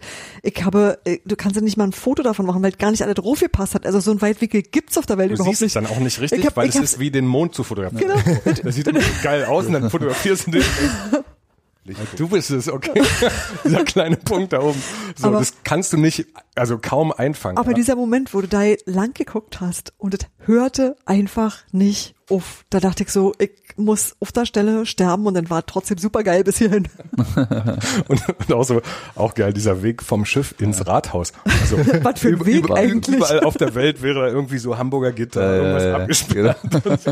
und wir wühlen uns Nur noch du- abklatschen. durch die Menschen, die einem weinend um den Hals fallen. So. Da gibt's in dem Aufstiegsfilm, den ihr äh, rausgegeben habt, eine sehr äh, süße Szene mit äh, einer älteren Dame, die dann, ich glaube, Sebastian Polter in dem Film äh, begrüßt. Das ja, war sehr reizend. sehr, sehr ergreifend und sehr, sehr schön. Das Christopher Lenz war ein bisschen ungeduldig und ist schon mal ins Wasser gesprungen. Einer muss ja, hat er Ja, gesagt. ja. Einer, einer muss ja. War schon äh, beim Start des Bootes war das schon. War schon klar, dass einer, einer auf jeden Fall ins Wasser geht. Micha, was ist denn für dich so das Bild, was du mit dem Aufstieg verbindest, so wie Christian gerade gesagt hat? Ähm, ja, das Bild, also für mich persönlich in absoluter Erinnerung äh, wird wird der der Abpfiff äh, bleiben einfach. Ähm, das war das war unglaublich, das war wirklich unglaublich. Also also das war ein, ja, genau. Hier hängt ein Tornetz Wir haben noch. Tornetz. Ja, ja. Das war ein Gefühl, was ähm, ich hoffe, ich hoffe, dass es, äh, dass es ganz, ganz lange irgendwie äh, drin bleibt. Ne? Also klar, irgendwann wird das so ein bisschen verblassen, aber so dieses, also wenn ich jetzt wieder von, wenn man davon erzählt und wenn man daran zurückdenkt, das ist Wahnsinn. Also es geht uns auch genauso. Ja, genau. ich, ich hoffe einfach, dass das, äh, ja, wäre schön, wenn das, äh, wenn das fürs ganze Leben irgendwie irgendwie in einem ist. Ähm, dieses dieses Gefühl, dass man, dass man sowas erleben kann. Einfach die die Woche, die Woche war war oder die zwei drei Wochen davor waren unglaublich intensiv, unglaublich lang. intensiv für uns. Ich habe mir früher immer gedacht, ähm, boah, so die armen Mannschaften, die jetzt noch Relegation spielen müssen, ne? Wenn so, wenn so das, die Saison vorbei ist, ne? Wie, wie motivierst du dich da jetzt noch für zwei Spiele? Ne? Du bist so froh, wenn das Jahr vorbei ist, und jetzt kannst du noch aufsteigen, aber ist doch egal, hast Urlaub, ne? Also da habe ich früher immer gedacht. Und dann waren wir wirklich in der Situation und es war einfach so, also wirklich so intensiv, ne? Also Man, man, man hat es so krass erlebt und ähm, nicht nur in der Mannschaft, auch, auch zu Hause mit der Familie und so. Das ist, also es gab ein, einfach nur dieses eine Thema, ähm, ähm, sich irgendwie auf diese, diese Spiele vorzubereiten und ähm, das und was da in diesem Moment in, in diesem Abpfiff ähm, alles abgefallen ist, das war das war wirklich Wahnsinn. Also das habe ich das habe ich so nie die so intensiv nie erlebt. Und habe ich auch schon mal gesagt, dieses gespiegelt zu bekommen von so vielen Menschen, die die dich dann ähm, ja umringt haben und angeschaut haben und und völlig Hochgehoben haben ja auch auch dann am Ende, aber aber diese ersten Sekunden, die, die, das war ja ein einziges irgendwie Schreien, ungläubiges, ähm, sich auf die Schultern hauen, weiß ich nicht, das, das, das war ja völlig unkontrolliert, ne? Und das ist einfach das, das was, was also in mir drin äh, immer, immer auf jeden Fall ähm, ja bleiben wird. Und äh, dann natürlich auch die die die Ankunft damals in Köpenick. Für mich äh, diese Busfahrt vom vom Rathaus zum Stadion sogar fast noch mehr als als äh, als auf dem Boot. Auf dem Boot das das da war irgendwie so viel zu erzählen und zu sehen und zu machen. Und irgendwie dann ab dem Zeitpunkt dass man da angekommen ist da, da war es wieder ja pathetisch gesagt, war man auch wieder zu Hause und dann, dann hat man das auch wieder anders erlebt, sage ich mal. Ne? Auf dem Boot, das war schön, absolut, war super, aber ich fand das dann in Köpenick und dann die die Fahrt vom vom Rathaus bis bis zum Stadion, ja, das war das war Wahnsinn. Also das dann einfach auch noch mal, weil ich sag mal, das war ja dann auch schon zwei Tage her im Endeffekt, ne? So, aber irgendwie die ganze Euphorie war ja noch immer da oder ist dann wieder in diesen Momenten dann auch, auch wieder hochgekocht. Ne? Und das war, ja, war schon äh, wunderschön. Ne? Das äh, wird man nicht so schnell vergessen. Weil wir gerade über die beiden Aufstiege redeten. Ähm, wir hatten jetzt hier im Podcast im, im Dezember beim, äh, für uns die Momente des Jahres nochmal eingesammelt, also außer dem offensichtlichen dem Abpfiff im Rückspiel. Ähm, und da war für mich einer ähm, dein Outfit, als du auf die Bühne kamst. Das hat mich tatsächlich sehr, sehr berührt, äh, dass du da das Trikot von Sebastian Bönig in dem, also das Aufstiegssaison-Trikot von der zweiten in die dritte Liga anhattest und dann eben auch ausgerechnet auch noch Sebastian Bönig, der ja danach ähm, weggegangen ist und dann wieder zurückgekommen ist, weil ja nach Union sonst nichts kommen kann. Das fand ich irgendwie sehr cool, dass da, dass da, äh, was, wo du ja auch der Einzige quasi warst, der diese Kontinuität noch hätte rüberbringen können und dass du dann wirklich in so einem Moment genau an sowas dachtest, das fand ich extrem schön, muss ich mal sagen. Ja, vor allem, äh, ich hatte das Trikot auch wirklich drei Tage an. Also ich habe auch, ich hab's, ich hab's ja, äh, ich war äh, nach nach dem Abpfiff am äh, äh, vom vom Spiel äh, bin ich hoch, hatte dann, äh, als ich dann oben war in der VIP Lounge, hatte ich nichts mehr an und äh, dann hat mir der äh, Bönis Bruder hatte im Endeffekt das Trikot an vom, Ah. vom äh, Drittliga-Aufstieg. Da war, das war ja auch das Goldene mit dem Aufstieg und so. Und dann äh, genau hat er gesagt, so dann äh, sollte ich das doch tragen, beziehungsweise wir haben uns dann geeinigt, dass äh, ich das doch ab jetzt anhaben sollte und dann hatte ich das auch wirklich von dem Sehr großartig. Zeitpunkt dann an und äh, hab's dann äh, ja durch, durchgetragen und nee, war mir auch, ja, war, war mir auch äh, ein Bedürfnis, sage ich mal, das, das auch so ein bisschen rauszustellen, weil genau Böni natürlich auch äh, ja lange Zeit äh, auch ganz vorne. Ähm, hier die Zeit habe ich ja nur noch bedingt miterlebt, ähm, aber ähm, dann ja auch im Hintergrund wirklich auch immer einer ist, der ähm, sehr, sehr viel von dem verkörpert, ähm, was der Verein irgendwie darstellt und, und das auch an die Spieler weiterträgt. Und äh, ich glaube, dass das schon immens wichtig ist, dass es, ähm, dass es die, die Leute gibt, ähm, dann auch in entsprechenden Positionen gibt, die das, äh, die das vermitteln können. Und er kann das sehr gut. Dieses an die Spieler weitertragen ist auch so ein Thema, was mich die ganze Zeit so ein bisschen umtreibt, weil du bist ja so ein bisschen, wenn du so erzählst, wie es vielleicht früher bei Union war, wenn du so einen Spielern, wie jetzt meinetwegen Geraldo Becker kommt aus den Niederlanden. Ähm, erzählst du denen dann, ja, wir haben uns früher im Container umgezogen und dann hatten wir so einen Spielertunnel, der, den, sowas hast du noch nicht gesehen. Und ist es dann so ein bisschen, äh, wir hatten ja nichts irgendwie, so Ja. unspielerisch? Ja, ein bisschen, aber das Problem ist genau, sowas hast du noch nicht gesehen. Das ist so ein bisschen das, also man kann es den Spielern sehr, sehr schwer vermitteln. Natürlich kommt es immer wieder ähm, ähm, zu Situationen, äh, sage ich, ich bin jetzt nicht derjenige, der jetzt da hinkommt und so, du bist jetzt neu, ich zeig dir jetzt mal hier, wie das früher hier alles aussah. Das äh, absolut nicht, aber natürlich kommt es immer wieder zu, zu Situationen, sage ich mal, ähm, wenn halt mal gerade ein Thema ist oder irgendwie ein Geburtstag, ein Jubiläum oder irgendein Spiel, was sich dann irgendwie jährt oder ähm, dann, dann klar, gibt's immer wieder, wieder was, äh, wo man erzählt, ja, ne, früher haben wir das noch so und so gemacht, früher haben wir äh, hier noch trainiert, wo jetzt dein Auto steht und äh, solche Sachen. Ta Tankerplatz und so. Ja. Genau, solche Sachen ähm, kommen natürlich immer mal wieder, aber ich möchte da jetzt auch nicht der äh, der Archivar, der, Krieg. genau, der Archivar von Union sein und sagen so, pass mal auf, jetzt komm ja mal her, Gerald Ehler recht auch.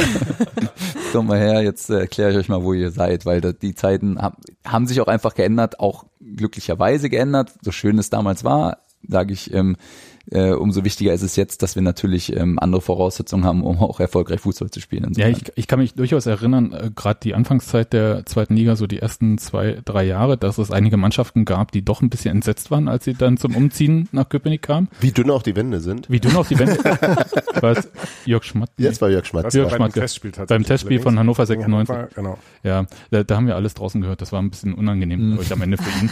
Aber er war dann auch nicht mehr lange Trainer. Also insofern- Aber das ist auch mit Stuttgart noch passiert. Also Stuttgart, das sieht man auch in dem Aufstiegsfilm, waren jetzt auch nicht so happy, als sie in der, äh, in der Halbzeit äh, zur Kabine gegangen sind. Ähm, also, dass man da grundsätzlich noch so ein bisschen mitbekommt, wie der Spirit der anderen Mannschaft Ja. in der Halbzeit ist, das ist ja, ich, immer noch so, oder? ja, ja, das kriegt man, kriegt man schon mit. Ich glaube, der eine oder andere hat sich mal auswechseln lassen in der Halbzeit, weil es ihm ein bisschen übel wurde, aufgrund vom Bratwurstgeruch und so. Das gab's halt auch schon. Ja, ja.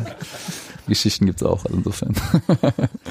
okay. Aber was du gerade über Bühne gesagt hast, ähm, so von außen haben wir, habe ich ja auch immer so ein bisschen den Eindruck, dass du jetzt auch einer dieser Fackelträger bist, sozusagen, die das äh, auch verkörpern, was Union ausmacht. Und man hat dann die naive Vorstellung, dass man, dass das auch irgendwie, also jetzt gar nicht so sehr im Sinne von, also du sagst ja, dass du jetzt nicht erklärst, wie es hier früher war, bla bla, aber dass, äh, dass es auch irgendwie durch, durch dein Habitus oder sonst was auch weitergibst oder auch vorlebst, womöglich. Hast, siehst du das für dich so oder ist, ich da völlig falsch? Nein, jetzt gar nicht, gar nicht bewusst, sage ich mal, das Unioner sein vielleicht vorleben, das ist vielleicht gar nicht so bewusst, aber ich glaube einfach, dass ähm, ist mit ein Grund, warum ich auch so lange hier bin, dass es einfach sehr gut passt, glaube ich, so der Charakter oder der Kern äh, von Union und dann vielleicht auch ähm, von mir ein Stück weit. Ähm, insofern lebe ich das, was was ich bin im Endeffekt und das passt einfach ganz gut zur Union und deswegen äh, kommt es, glaube ich, ganz gut zusammen und äh, ich glaube, das passt einfach und ähm, bin jetzt absolut niemand, der jetzt da oberlehrerhaft versucht, irgendwas jemandem klarzumachen, aber genau, mache meine Sache so, wie ich glaube, dass sie richtig ist und ähm, das hat halt schon einiges mit dem gemein, was äh, Union darstellt. Finde ich übrigens auch in, in, genau in dieser Art, ja. Nicht zu sagen, so, jetzt hört mal alle zu und guckt mal alle her, äh, das ist so und so, sondern mit so einer gewissen Selbstverständlichkeit und Natürlichkeit, das ist ja eigentlich, passt ja Ja, Ge ja. Genau so, ja. Und, äh, und nur so kann es, glaube ich, auch, auch irgendwie ganz gut funktionieren. Ja, ich kann ich mir sehr gut vorstellen. bei, als ihr 2009 da wart und heute, ich habe Christian schon vor zwei Wochen, glaube ich, oder drei Wochen, als wir uns unterhalten haben, gefragt, ob äh, ihr noch alle Mitarbeiter beim Namen kennt. Weil das war vielleicht damals eher möglich als Ja, heute. richtig. Mittlerweile bestimmt nicht mehr, nein. Ist es, ist es schräg irgendwie für dich oder ist es jetzt einfach, weil es halt so, also entweder durch den Bundesliga-Aufstieg jetzt noch stärker geworden oder war es halt so eine graduelle Sache? Ja, das eher. Also ich glaube, das war jetzt nicht sprunghaft unbedingt. Ähm, hat sich ja schon ähm, einfach entwickelt über über die Jahre hin. Ähm, und ähm, schräg finde ich es aber nicht. Ich tatsächlich, ich meine, wenn du ähm, wenn du, ähm, sag ich mal, eine gewisse, einen gewissen, gewisses Anspruchsdenken hast und, und auch Ziele hast, ähm, dass du dich dann weiterentwickeln musst und dass sich dann auch Dinge ändern, ist einfach normal. Und deswegen finde ich es überhaupt nicht schräg. Es ist natürlich, ähm, mal geht es ein bisschen schneller, mal ist es ein bisschen unterschwelliger, sage ich mal, dass sich was ändert. Ähm, das ist halt manchmal so, wenn sich dann ad hoc, was, ad hoc was ändert, dann ist es manchmal schon vielleicht anstrengend oder denkt man, oh, ist es noch so, warum ist das jetzt so? Ähm, waren wir nicht mal anders oder haben wir das nicht mal anders geregelt? Ähm, dann ist es komisch, aber ich finde so grundsätzlich die die ähm, Richtung ist einfach ist einfach eine eine gute und ähm, dass wir größer werden müssen und und uns äh, in vielen Bereichen nach wie vor entwickeln müssen und äh, auch können. Ähm, das ist ganz klar und ähm, dann ist es liegt es in der Natur der Sache, dass man äh, irgendwann nicht mehr alle Mitarbeiter kennt. Das ist ein Unterschied, ob es 30 sind oder 300. Ja. Du hast die Weiterentwicklung angesprochen. Ähm, das gab ja die äh, Saison unter Jens Keller, die erste, äh, wo es schon eine Chance gab, aufzusteigen und wo irgendwie alle rundrum noch so dachten, hä, wir können jetzt ernsthaft in die erste Liga aufsteigen, was ist jetzt los? Äh, Stichwort so eine Scheiße, wir steigen auf. Ähm, aber gleichzeitig äh, hat man, glaube ich, damals schon gemerkt, dass ihr schon auch das wolltet, damals schon. Ähm, aber wann war dann so der Moment, wo man sagte, ähm, ist für uns jetzt kein besonderer Erfolg, in der zweiten Liga nur mitzuspielen, sondern wir wollen halt ernsthaft hier aufsteigen. Wir sind eine der besseren Mannschaften in dieser Liga. Wir wollen ähm, hier auch vorne mitspielen. Und ähm, war vielleicht die Entwicklung in der Mannschaft im Verein schneller als im Umfeld? Ja, das kann ich schwer beurteilen, ehrlich gesagt, weil ähm, es natürlich so, ich kann, also ich bin jetzt auch nicht so, zum einen im Umfeld nicht so involviert, aber auch in der, in den einzelnen Etagen in der, im, im Verein nicht so involviert. Also ich kann es nur sagen, äh, wie es quasi in der, Ja, das aus der Mannschaft oder die Aus, genau, die wollte, ja. Ausrichtung, die Ausrichtung äh, in der Mannschaft war. Und äh, da muss ich sagen, ähm, hat es gar nicht so lange gedauert. Ich glaube, das erste Jahr war wirklich so ein, so ein Jahr zu schauen, sich zu etablieren und, und da zu sein. Und dann ging es schon relativ äh, fix, muss ich sagen, dass, dass auch, ähm, ja, auch, auch Jungs in den, in den Kader gekommen sind, äh, die ein gewisses Anspruchdenken hatten. Ähm, was nicht immer, was sie nicht immer erfüllen konnten vielleicht, dann waren es vielleicht zu wenige, die vielleicht schon den den, den, den, den Weg nach vorne gesehen haben oder die Entwicklung nach oben gesehen haben und vielleicht gab es dann noch ein paar, die gesagt haben, ja, aber eigentlich lief ja ganz gut bislang und lass uns doch mal so weitermachen, ne? Ähm, aber ich glaube schon, dass es ja ab dem zweiten Jahr eigentlich kontinuierlich ähm, vorangetrieben wurde, ähm, dass der Verein Ziele hat und dass, dass wir, dass wir sehen wollen, dass wir ähm, ja mitspielen um, um, äh, um die vorderen Plätze. Dann gab es in den Jahren noch sehr, sehr starke Absteiger, wo man sagen muss, boah, das ist natürlich schon eine Mannschaft, an denen vorbeizukommen, da müssen wir schon noch einige Entwicklungsschritte gehen. Deswegen war, lag es so ein bisschen in der Natur der Sache, dass du nicht sagen konntest, wir wollen jetzt aufsteigen oder wir, wir sind ein Kandidat für die ersten drei, weil du ab und zu Teams dabei hattest, die, die ja wirklich, wenn als Hertha abgestiegen ist oder so, wo du ja gedacht hast, puh, ne? Also was was machen die jetzt in der zweiten Liga, ne? Oder Um- Köln beim ersten Mal Jans eigene Kiste? Genau, ja, Köln oder ja, das genau oder oder auch auf Freiburg äh, damals. Also es ja, gab ja immer wieder Beispiele, wo, wo einfach klar war, die gehen im Endeffekt, die gehen im Endeffekt äh, Es kommt bloß ein Kind rein. Wir haben uns alle gefragt, wann kommt, Wann kommt das Podcast-Kind rein? Da ist es. der Running Back. Und die, die, genau, die Podcast-Folgen sind ungültig, wenn wir das nicht machen. Aber es ist ja das, nee, das Kind. Helft ihm mal bitte mit dem Flaschenöffner. N nicht den, nicht den nehmen. Hauptsache den macht Musik ist der andere. Das machen wir heute explodiert nicht. Ja, danke Daniel. Alles wird gut. War das bei euch in der Mannschaft dann auch so? Also, dass ihr eigentlich oben mitgespielt habt, da war, es war so ein bisschen wie so ein Meme, dass, äh, dass man gesagt hat, okay, gute Hinrunde und dann zur Rückrunde, man ist so dran, man ist so dran, Mhm. dann gab es so diese Heim-Auswärts-Situation und dann bam, so ab März austrudeln. Mhm. Ja, das hatten wir natürlich ab und zu und ähm, das, das war ja lag, lag, ja lag so ein bisschen vielleicht an der Zusammenstellung, vielleicht auch am, am, am ganzen Umgang damit, ähm, vielleicht auch rundherum. Ich meine, das man muss ja auch lernen, damit umzugehen, sag ich mal, mit mit äh, ja dann irgendwie Druck umzugehen, mit Erfolg umzugehen, mit ähm, mit auch Erwartungen umzugehen und äh, das war tatsächlich so ein Lernprozess, den wir über ein paar Jahre dann äh, einfach auch äh, absolvieren mussten, äh, bis es dann am Ende soweit äh, soweit war, dass wir aufsteigen äh, konnten. Ähm, ich denke schon, dass es äh, ab und zu oder dass in einem einen oder anderen Jahr möglich gewesen wäre. Ähm, man kann jetzt auch nicht den einen Fehler finden oder warum es jetzt nicht geklappt hat, aber ähm, ja, am Ende ähm, mussten wir, glaube ich, ähm, alle im Verein, um den Verein herum äh, lernen, damit umzugehen, dass es ähm, im Fußball auch darum geht, ähm, so erfolgreich wie möglich zu sein. Das, ist ja so ein Thema, äh, weil ihr, ähm, im Nachhinein sieht ja das wie so eine sehr logische Entwicklung bei Union aus, so Kontinuität, die, wenn man sich das genauer anschaut, eigentlich nur erstmal darin bestand, dass man in der zweiten Liga sehr lange Mhm. gespielt hat. Immerhin. Also Ja, ja. Ja, den ja. Hinweis muss man ja sagen, den gab's ja immer, ja, nach dem Ja. Motto, es kann auch immer mal ein Rückschlag kommen, wir wollen uns in der zweiten Liga etablieren. Das kann schon bedeuten, dass wir auch mal ein Jahr dritte Liga mitnehmen müssen und wir haben ja, also die Liga, also die zweite Liga jetzt ist ja voll von Beispielen, selbst die erste Liga, ähm, wo es so gewesen ist. Und ich, Ja, Und uns sagen, ist es, und uns ist also, und uns ist es aber nicht passiert. Ja. ich würde gleichzeitig sagen, dass, gleich, dass es immer Positionen gab, wo wir kontinuierlich und wirklich Sehnenauges besser geworden sind. Wenn ich mir angucke, was für großartige Torhüter wir Stück für Stück hatten. Und da gab es eigentlich überhaupt ja keine Einbrüche. Also das war wirklich so was, wo ich dachte so, jedes Mal dachte ich, Wahnsinn, das ist der beste Torhüter, den ich hier je hab spielen sehen. Ich möchte ganz Und- kurz an die Doppelverletzung von Marcel Hötteke und Jan Glinker durch äh, Sprints im Training erinnern. Und, dann trotzdem, ein absolutes Highlight. Und trotzdem, und trotzdem waren das richtig gute Verpflichtungen immer. Also wenn ich mir Daniel, wenn ich mich an Daniel Haas erinnere, ich, bin großer Fan von Jan Glinker übrigens, das muss ich vielleicht dazu sagen. Du bist aber insgesamt ein großer bin- Fan ich von allen Torhütern von Torhütern.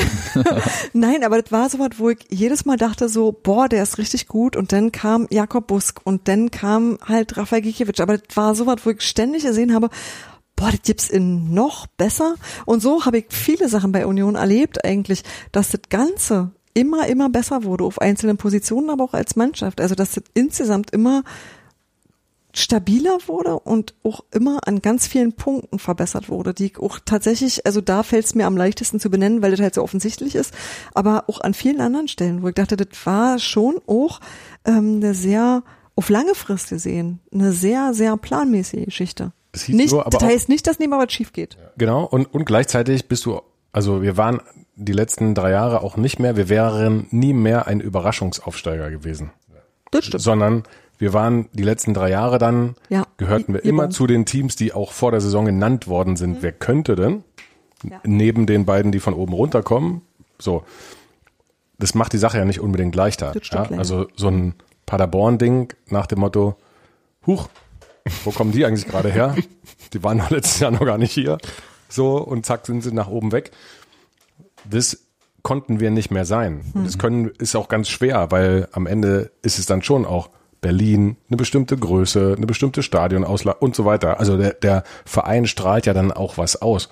Und das musst du dann halt auf den Platz bringen. Und das ist, glaube ich, dann viel, viel schwerer als, als so ein, wenn so ein, wenn dir so ein Momentum gelingt, wo du einfach durchfliegst. Ja. Das ist Erwartungsdruck. ja.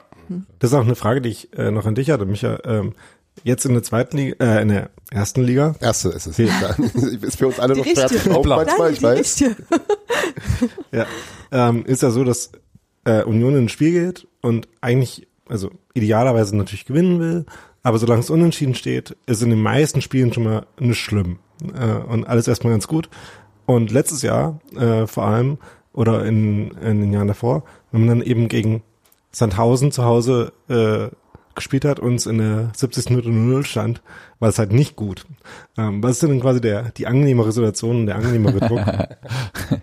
Ähm, ja, angenehmer ist natürlich, also am Ende ist es angenehmer, wenn du, wenn du nur überraschen kannst. Ne? Ich glaube, das äh, sehen wir ja an, an sehr vielen Beispielen, ähm, wenn so ein, ja, ein Underdog im Pokal erleben wir es ja auch immer wieder, ähm, du überraschen kannst, ist natürlich, oder so. ja genau, es ist natürlich der, der, sag ich mal, der Druck, ich weiß gar nicht, ob man das dann unbedingt als Druck äh, beschreiben kann oder, oder ähm, das empfindet man ja nicht, weil dann hast du äh, Lust irgendwie ja, den, den Stärkeren irgendwie zu ärgern und, und äh, kannst ja nur gewinnen, weil am Ende, wenn du ausscheidest, scheidest halt aus, dann war es halt so, dann hat ja jeder erwartet, ne? Und ich glaube, dass es natürlich schon was anderes ist, wenn du mit einer gewissen Erwartungshaltung oder die Leute mit einer gewissen Erwartungshaltung an ein, an ein Spiel herangehen, ne? Das ist ja ganz klar. Und du selber ja auch. Ich meine, jeder von uns weiß ja dann auch um, um eine gewisse Situation, wenn du, wenn du Favorit bist in einem Spiel. Und äh, deswegen ähm, es ist ganz klar angenehmer, ähm, wenn niemand was von ihr erwartet. Erwarten Sie nicht, das ist ja so ein Berliner Ding. Genau. Und Christian, wie, war denn das? Also Du bist ja, wie gesagt, Stadionsprecher, Pressesprecher, mittlerweile Geschäftsführer Kommunikation. Und Christian, was machst du eigentlich nicht? ja, es gibt ja noch so, weiß ich nicht, äh, Schon noch ein bisschen übrig. ja, Hab schon viele tolle Kollegen, die viele Dinge äh, übernehmen. Und ähm, mich hat gesagt, dass äh, die Mannschaft selber schon oder auch der sportliche Bereich eigentlich relativ schnell äh, auch gemerkt hat, dass man auch aufsteigen könnte und andere Mannschaften wie Düsseldorf und so weiter, äh, Fürth, Braunschweig haben es ja in der Zwischenzeit vorgemacht, so Mannschaften, die so aus dem, hat man sich ja so ein bisschen vielleicht auch verglichen, so aus dem ähnlichen Umfeld quasi kommen. Und wie war denn das aber für euch damals dann so 2012, 13, 14, wo so ein bisschen das Gefühl gab, so eine Stagnation äh, gibt es beim Verein. Die Mitgliederzahlen wachsen jetzt nicht so und alles ist irgendwie gleich und man hat so manchmal, und ich glaube, ihr habt das auch so benannt, ähm, vielleicht nicht so direkt, aber so auch so das Gefühl gehabt, dass man sich so ein bisschen eingerichtet hat. Und da diesen Impuls zu setzen, wie hat denn das funktioniert auch im Verein dann? Na, grundsätzlich war, war das ja ein erstes Zwischenziel, ja. Also zu, zu sagen, man hat sich eingerichtet im Sinne, man ist relativ sicher in der zweiten Liga. Das ist erstmal das, was man meint, wenn man sagt, man will sich irgendwie etablieren. Ja.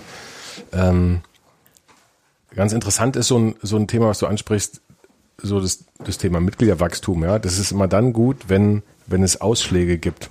Also bei Vereinen, die absteigen, treten Leute ein, weil sie sagen, jetzt erst recht.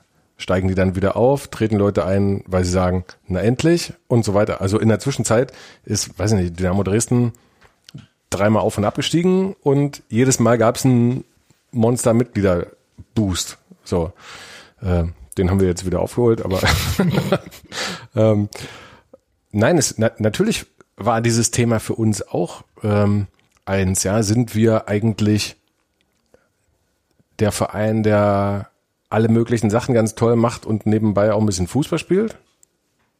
Oder sind wir eigentlich, warte mal kurz, der erste FC Union Berlin, der eigentlich immer das Ziel hatte, in der ersten Liga zu spielen. Und wenn er nicht in der Oberliga gespielt hat in der DDR, sondern nur in der Liga, dann war es Mist und wollt, man wollte logischerweise zurück in die Oberliga. So. Natürlich war das so. Also diese Legende von, das ist alles egal, wie wir Fußball spielen oder ob wir erfolgreich sind oder nicht, die stimmt ja so auch gar nicht. Nee, das Sondern die- das stimmt ja nicht, wenn man auch sieht, wie die Leute ja reagiert haben, jeweils Genau. bei knappen Entscheidungen dann am Ende der Saison oder so. Ganz genau. Also insofern war es dann auch klar, das irgendwann auch nochmal klar zu formulieren und zu sagen, bei allem, bei allen Unwägbarkeiten, die es gibt im Sport, ja, wenn du jetzt nicht über, es gibt ein paar Ausnahmebeispiele, wo man, wo man sagen kann, okay, die verfügen über fast unbegrenzte Mittel, die können sportlichen Erfolg relativ sicher am Reißbrett erzeugen. Das sind nicht so viele Vereine, aber ein, zwei Ausnahmen gibt's. So, Selbst da gibt es dann wieder Ausnahmen. So. Grüßen nach Liverpool und Manche- Manchester. So, und we- wenn ich das aber dann zugrunde, also nach dem Motto, bei allem Respekt und bei allen Unwägbarkeiten ist, irgendwann haben wir gesagt, unser strategisches Ziel ist, in der Bundesliga zu spielen. Das habt ihr gar nicht so gesagt, ne? Ihr habt Top 20 gesagt und das hat es einfach impliziert. Das haben wir mal so und mal so ausgedrückt. Es gab auch mal irgendwann die Formulierung des Urlaubs in der, in der ersten Liga. Ähm, Das musste dann noch zurückgenommen werden irgendwann, ne? ja, also die Dinge ändern sich ja auch, logischerweise, ja, Irgendwann, also es gibt Phasen, da erscheint dir das als ein ferner Traum und wenn dir das einmal gelingen könnte, wäre es das schon. Dann gehen Jahre ins Land, du nimmst eine eigene Entwicklung durch äh, und, und verstehst die Dinge dann vielleicht auch ein bisschen anders. Also es war, gab schon den Punkt zu sagen, warte mal kurz, vielleicht müssen wir das auch mal sehr deutlich machen, dass wir übrigens ein Fußballverein sind, dessen Zweck ist, erfolgreich Fußball zu spielen. Und wir haben ja im, im, im Trainingslager im Winter einmal, äh, haben Micha und ich zusammen auch ein ganz sch- schönes Interview bestritten. Ähm, und da habe ich ihm gesagt, so, boah, ich erinnere mich an eine Sequenz, an, an eine Szene. Micha konnte sich nicht dran erinnern. so, ähm, na, nach irgendeinem, ich, vielleicht haben wir zu Hause unentschieden gespielt oder auch, vielleicht haben wir auch verloren, keine Ahnung. Und es gab so Leute in der Kabine, die waren schon ein bisschen fröhlich und Micha kommt rein und war total wütend und aufgebracht und sagt, wir machen uns alles kaputt, wir machen uns immer alles selber kaputt. An mein Herz. So, und dann, so damals habe ich gedacht, oh, krass, der kann bestimmt auch anstrengend sein für so eine, so eine Mannschaft. Und umgekehrt, ähm, es gibt von Daniel Stenz, den ihr alle noch kennt, früher mal äh, Spielanalyst bei uns und bei euch ja auch öfter mal Thema, gab es die Aussage, vielleicht kennst du die gar nicht. Der hat gesagt, Micha Parensen macht jede Fußballmannschaft 20 Prozent besser. Ich, höre ich zum ersten Mal. Ach so, Dann interessant. weißt du das jetzt auch. ja. Nein, also dieses zu sagen, okay, Warum nur 20? Sag ich ja grad. Ja, haben wir auch nicht ganz verstanden.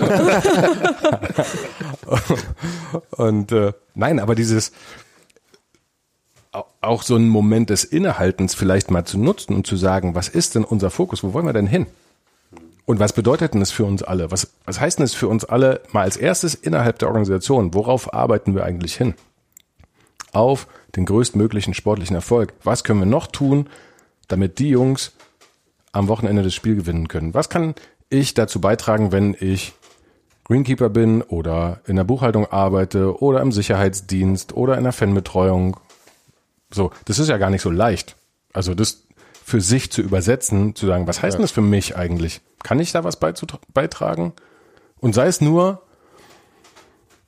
auch ein gutes Gefühl zu geben und zu sagen, hey, zufällig treffe ich ja irgendwie mal zwei, drei Spiele am Tag und bin ich schon in Panik selber und vermittel die auch oder eigentlich nicht und so, ja? Also dieser Umgang miteinander, ey, ich vertraue dir, mach mal, ja, oder war ja nicht so doll am Wochenende, war. Ja, also Ja.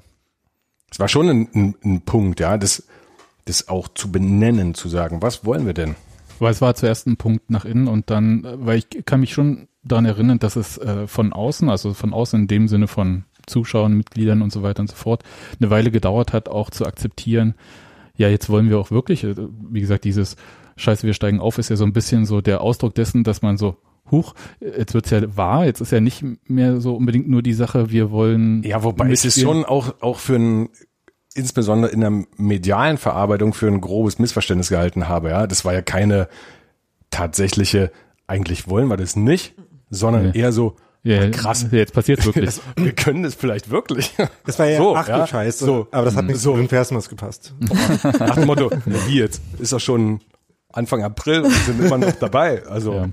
Das, das kennen wir Das war, gar nicht. das war eigentlich eher ungläubig als Ja, genau. als Ja. alles nicht, nicht andere. ablehnen. Ja, nee. Genau. Es war ja nicht, äh, das wollen zwar wir eigentlich nicht. Das war einfach lustig. Naja, Das kommt noch dazu. es, es, es gab ja trotzdem immer auch die Fraktion, also die ist ja, ähm, Ja. wahrscheinlich auch in vielen Vereinen da, die bei denen die Sorgen äh, vor den Veränderungen, die mit sowas einhergehen, äh, nicht nicht gering sind und die dann im Zweifel, also in Extremausführung äh, aus, aus ähm, Prägung dann auch sagen, dann lieber zweite Liga weiterkicken und es bleibt so wie es ist. Und Ja, ich mein- aber aber ich glaube, dass die tatsächlich nicht mehrheitsfähig sind. Ich meine, in gewisser Hinsicht ja, aber einerseits äh, das Lied, mit dem wir vor einer Weile angefangen haben, da gibt es diese, diese Zeile, eigentlich wo- wollen wir nur, dass hier alles bleibt, wie es ist. Das ist ja auch wahr in gewisser Hinsicht. Das ist, Wichtige ist halt nur, dass die wichtigen Sachen so bleiben, wie sie sind und die anderen sich entwickeln. Ja, ich denke auch. Äh, Nähe ist, glaube ich, so ein Thema. Äh, also der die Verlustangst äh, von Nähe. Ähm, der Xing hat mal gesagt, dass Nähe auch anstrengend sein kann bei Union. Habt ihr das auch so empfunden? Also ich meine, du Micha hast muss ja jetzt gerade in unserer Küche sitzen, ich bitte Ja. dich. Du hast ja vorhin diesen sehr positiven Moment mit dem Abpfiff im Relegationsspiel und ich meine, mehr Nähe als in diesem Moment kann man, glaube ich, auch nicht haben.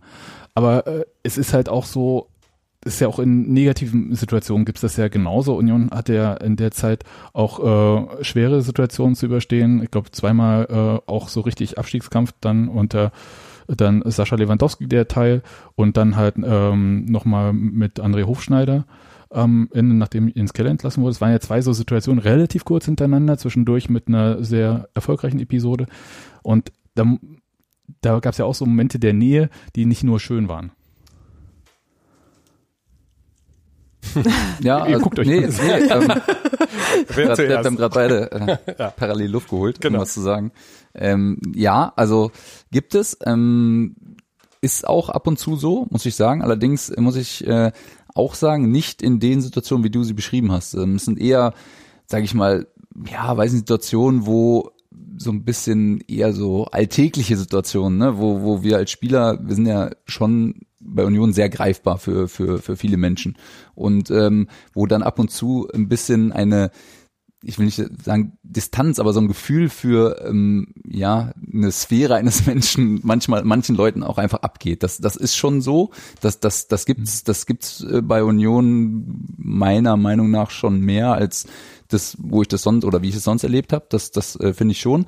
Allerdings muss ich sagen, in den Situationen, die du beschrieben hast, wenn es schlecht läuft, ähm, finde ich, ähm, hat sich das dreht sich das komplett in die andere Richtung, weil diese Nähe ist ja ähm, ist nie oder in den aller, aller seltensten Fällen ist die äh, negativ behaftet, dass, dass Leute dir irgendwie einen, Vorwurf machen oder dir, die, die, dich irgendwie, ja, dich irgendwie in einem schlechten Licht äh, sehen oder so weiter, sondern, sondern es, es geht in erster Linie immer darum, eigentlich den, den Leuten oder den Spielern ein gutes Gefühl zu geben. Also ich, ich habe ganz, ganz, ganz, ganz, ganz, ganz selten wirklich mal negative, ähm, negatives Feedback oder negative Kommentare von Menschen bekommen. Es war eigentlich immer, wenn du Leute triffst, egal wie es läuft, ähm, dass, dass, dass sie, dass sie unterstützend äh, eingewirkt haben, dass sie, dass sie positiv waren, dass sie, dass sie äh, happy waren, ähm, ja, auch, auch Teil dieser, dieser ganzen Gemeinschaft zu sein, wo wir halt einfach als Spieler auch dazugehören. Ne?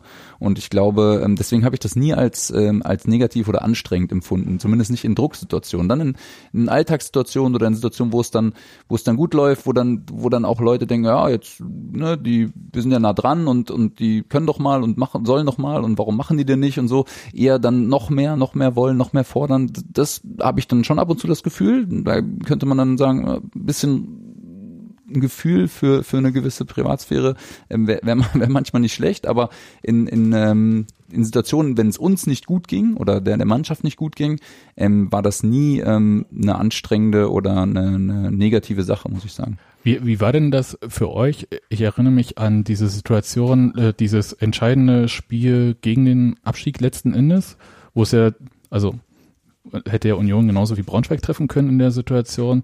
Und ihr kommt vom Warmmachen, geht am Stadion vorbei. Präsident läuft da auch mit. Alle haben rote Shirts an. War doch an dem Tag, ne? So. Und verkrampft man da nicht? Oder ist es, also du hast schilderst jetzt, jetzt äh, als sehr motivierend. Und ich glaube, dass man da sehr unterschiedlich mit solchen Situationen umgehen kann. Ja, ja, kann man auch, aber ich klar, ich kann natürlich jetzt auch nur in erster Linie von mir sprechen oder oder von oder über die Leute sprechen, äh, von denen ich das dann auch mitbekommen habe.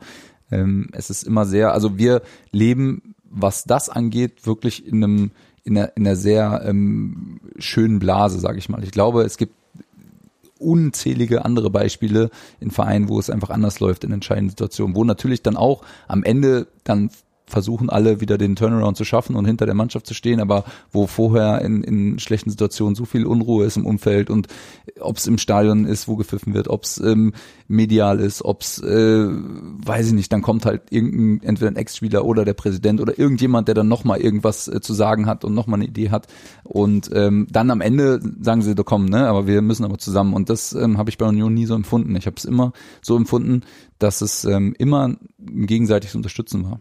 Da hilft, dass wir nicht so viele Ex-Präsidenten haben, die noch viel sagen. Ja, stimmt. Naja, da hilft, Also, ja, hilft vor allen Dingen auch eine, auch eine gesunde Fokussierung auch auf alle, die in Vereinsgremien arbeiten. Also wie, wie oft man eigentlich erlebt, dass, ähm, dass in anderen Vereinen beispielsweise Aufsichtsratsmitglieder, die ja keine operative Funktion haben, aber dann operative Vorgänge kommentieren, ja. So, das hilft ja niemandem. Also, das hat ja bis hin zu, weiß nicht, ich glaube, Bochum war das mal mit einem, ja, hatte der Aufsichtsratsvorsitzende, hatte dann quasi einen Clash mit dem Torwart. So, und der hat dann den Verein verlassen. Also, wo du denkst so, hä? Christian Hofstetter So. war das, glaube ich. So, und also ganz, äh, ganz seltsame Dinge, ja. Also dieses sich konzentrieren auf das, was die Aufgabe ist, ist total hilfreich. Ja, und äh, kann es ja nur bestätigen. Also dieses, klar gibt es manchmal Situationen, wo man denkt so, hm, Mist, ja, okay, klar, können wir noch schnell ein Foto machen oder weiß der Kuckuck was, so. Aber eigentlich bin ich gerade hier äh, zu zweit unterwegs und, äh, und so, ja. Also das passiert schon mal, das ist aber selten, das ist ne, selten, selten böse, ist ja Quatsch. Also es ist nie böse, sondern es ist nur manchmal so ein, man denkt so, Mensch, hättest du das nicht gerade sehen können, dass es gerade nicht so toll ist, so ungefähr. Und, und umgekehrt ähm, ist es ja schon so, ich lebe jetzt auch unmittelbar in der Nähe des Stadions und weiß ich, gehe da einkaufen und bewege mich da und natürlich ist es überall so. Das ist Homeland, ja. Also die Leute freuen sich und, und sagen nette Sachen, wenn es gut läuft und wenn es schlecht läuft, sagen sie, los, komm, am Wochenende klappt's wieder. So, und dann denkt man, naja, klar. ich finde, das ist halt auch so ein Punkt, was du eben sagtest, ähm, dieses ähm, Streben nach Erfolg, dass das immer so ein, erst so eine innere Sache, innere Sache ist und dass dieses Außen so ein bisschen vielleicht da mitwachsen muss oder das erst mit äh, muss. Ähm, andersrum wäre es auch oder ist es ja in vielen Fällen auch einfach schlecht. Ne? Also wir haben ja auch viele Vereine, in denen es äh, außen die Erwartungshaltung viel, viel höher ist und der, das Erfolgsdenken viel größer ist als, als vielleicht die Fähigkeit äh, innerhalb der, der Organisation, in Anführungszeichen dann. Ne?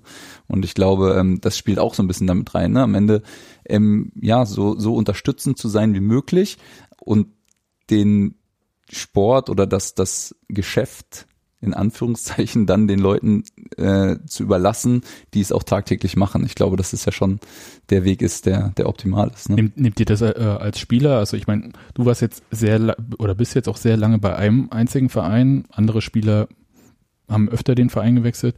Äh, ist es äh, ein Thema, dass das eine Luxussituation ist im Prinzip? Also, äh, also kann mich jetzt ganz lange nicht an eine Busblockade oder sowas erinnern bei Union. Eine Busblockade? Also gab es sowas mal? mir- alle im Chor. Mir, mir fällt da keine ein. Okay, wahrscheinlich. Also, es gab mal so also mir fällt ein unschöne- 0 zu 4 in Dresden Ja. ein Ja, das war und unangenehm. mit nachfolgendem Drachenbootrennen. ja, Genau, das. das mussten wir besprechen, dann war es auch wieder gut. Ja, wohl in Dresden war es nicht In, ganz so. in, in Ja, war es, glaube ich, wirklich war lustig. blöd. Also es war auch wirklich das einzige wirklich Negative, was ich so eigentlich berichten kann.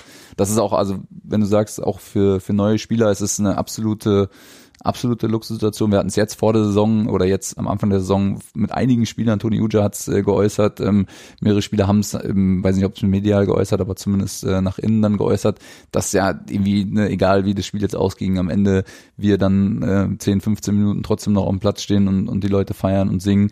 Und ähm, auch wenn, ja, selbst wenn du dann halt 0-5 in Dortmund verlierst oder wie auch immer, ne, dass du, dass du einfach auch, auch mal eine Klatsche kriegen kannst und die Leute aber trotzdem das irgendwie honorieren, dass du, dass du, äh, wie du deinen Job gemacht hast, auch wenn du ihn offensichtlich nicht so gut gemacht hast, dass es für drei Punkte gereicht hat. Aber ähm, du hast auf jeden Fall für den Verein ähm, ähm, dein Bestmöglichstes getan und ähm, das ist äh, absolut so. Und das ist eigentlich auch das, wenn, wenn Leute oder Jungs zu mir kommen und sagen, boah, ist ja Wahnsinn, ne? die sind ja immer da und, und, und auch egal, auch, im, auch zu Hause machen wir immer wieder eine Runde, obwohl die Leute bleiben bis zum Ende und, und klatschen trotzdem, auch wenn wir zu Hause verlieren.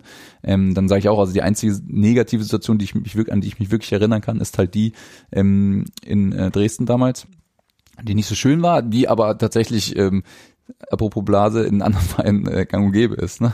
ähm, wenn es mal nicht läuft. Also insofern muss man sagen, in Fürth hatten wir mal noch eine Situation, auch jetzt vor gar nicht allzu langer Zeit, wo, wo äh, auch mal Jungs, da war ich leider selber nicht dabei, aber gibt's ja Fotos, ähm, weiß nicht was, Felix am Zaun, glaube ich, Ja. als Kapitän. Toni, ist, ja, genau. Toni glaube ich auch noch, da Ja. waren 16, Genau. 17. War das das Wo wir, glaub ich, 0-2 unter Hofschneider? Ja, Wo das kann sein. Gespielt haben und das ganz schön wo, war, ja. wo Genau. 2-1 war es, glaube ich, ne? Ich glaube, Lenny hat da auch gespielt zum Genau, ersten Mal genau, genau, und so. genau. Wo wir also das, ne, das sind dann, aber das wird ja, das ist ja wirklich die absolute Ausnahme, ne? Und äh, in in Essen weiß ich auch noch, als wir damals im Pokal ausgeschieden sind, haben wir auch noch ein bisschen am Zaun gestanden. Aber das ist ja wirklich alles so. Natürlich kommen dann auch äh, Töne nach dem Motto, was macht ihr da? Ihr spielt wie die letzten und äh, seid mal Männer oder wie auch immer. Das ist aber, ne, das ist ja alles harmlos. Das ist ja absolut äh, verständlich. Ähm, ich habe tatsächlich sogar, ähm, um auf Christians äh, zurückzukommen, wir machen uns immer alle wieder alles kaputt, habe sogar mal mal auch äh, appelliert an an, äh, an den einen oder anderen äh, von den von den Jungs, die da auf der Ballseite stehen, dann auch mal nach Spielen, die wirklich nicht gut sind, dann auch, auch mal, es muss ja nicht auspfeifen sein, aber dann manchmal geht ist es mir auch auf die Nerven gegangen, wenn wir ein 1-1 gegen Duisburg zu Hause gespielt haben und dann trotzdem alle geklatscht haben. Und dann habe ich gedacht, du, du hättest hier gewinnen können und, und am Ende ist trotzdem alles wieder gut und du gehst in die Kabine und die Jungs fahren nach Hause und sagen, ja, alles super, die Leute haben, äh, haben sich gefreut. Ne? Genau, das, also deswegen, wir sind absolut in der, in der, in der totalen Komfortzone, was das angeht. Und ich bin auch happy. Also es soll nicht falsch verstanden sein. Das habe ich auch immer gesagt. Ich bin auch happy, dass es so ist. Ich will auch nicht, dass es anders ist. Ähm, äh, das war einfach eine Situation, wo wir, wo einfach dieses sportlich so ein bisschen, wo ich gedacht habe, boah, irgendwie brauchen wir einen Push auch mal, weil es kann nicht sein, dass wir zufrieden sind, wenn wir dann äh, mit einem Unentschieden rausgehen und und auch noch das Gefühl bekommen, alle sind happy damit. Na, die Schlagzeile haben wir jetzt. Aber Micha Parensen hetzt die Ultras auf. Ja, und das, genau. aber das ist ein Punkt, den, den finde ich total interessant, ja, weil Ich auch, Ich glaube, ja. über den haben wir wahrscheinlich alle schon hundertmal nachgedacht. Und äh, ich habe dann immer für mich so gedacht, so, boah, nee, ich will das nicht. Ich will, dass es doller von innen kommt als von außen. Weil ich das immer dann, wenn ich es wenn ich's nämlich irgendwo erlebe, wie jetzt zum Beispiel in Bremen, dann enttäuscht mich das irgendwie. Und ich denke so, Mann, ihr müsstet ganz was anderes machen und ich habe auch eine Idee, was. Aber wir heben uns das für uns auf. Wenn ihr das nicht macht, machen wir das. So.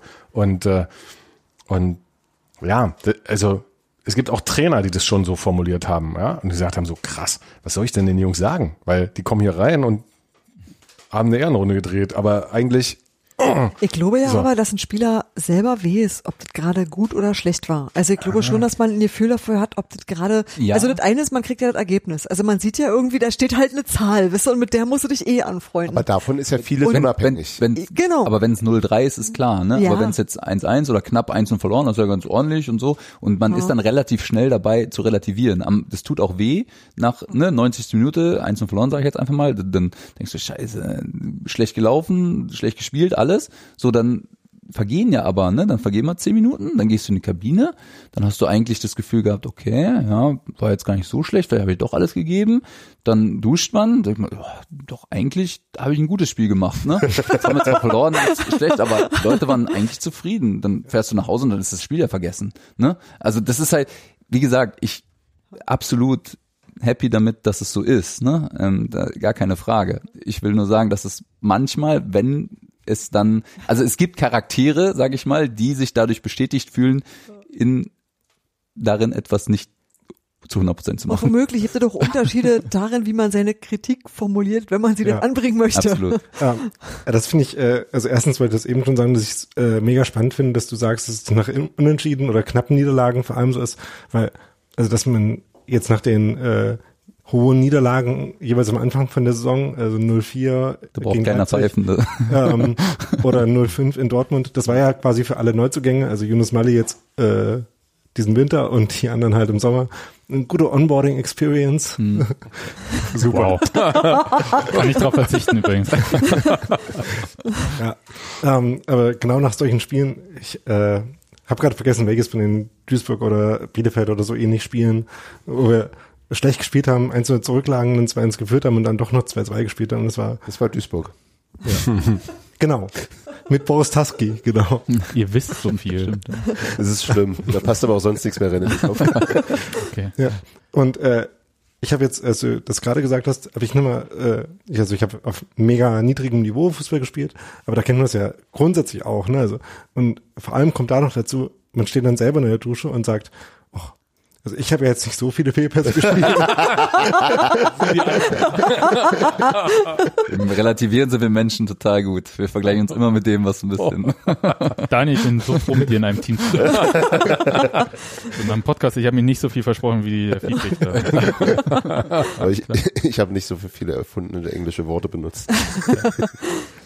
Wir haben ja so ein bisschen über sportliche Krisensituationen gesprochen. Es gab ja auch im Verein in den letzten elf Jahren so äh, Krisensituationen. Ich glaube, die erste war, das Dach wird nicht fertig. Ähm, Oh, die hatte ich verdrängt und war erfolgreich. Oh war sehr Gott, ja. schön. Die Firma hieß übrigens Omnic nochmal, falls das jemand vergessen hat. Aber das tut jetzt weh. Ja, aber es gab dann halt ähm, erstmal war das Dach kam nicht. ja, da Das noch. war, War noch das war noch alles noch viel lange, schlimmer. lange vor, es wird nicht fertig.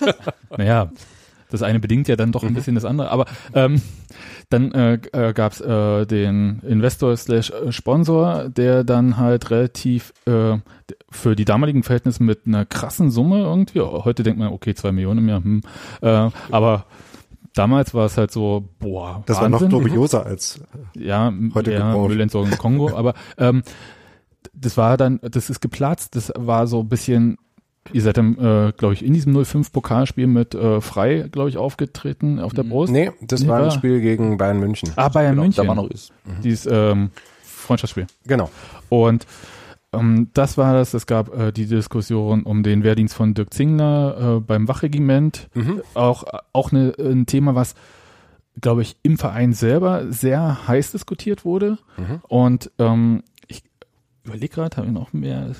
Lizenz mit Auflagen, äh, weiß ich aber gar nicht, ob das jetzt irgendwie so ein Riesenthema immer war. Das war, glaube ich, eher so ein Gefühlsthema bei äh, Fans, die bei jedem Jetzt geht's wieder Lizenzthema, äh, mit Zittern anfangen. Ich habe ja auch schon mal einen Aufstieg gefeiert, der dann nicht äh, stattfand.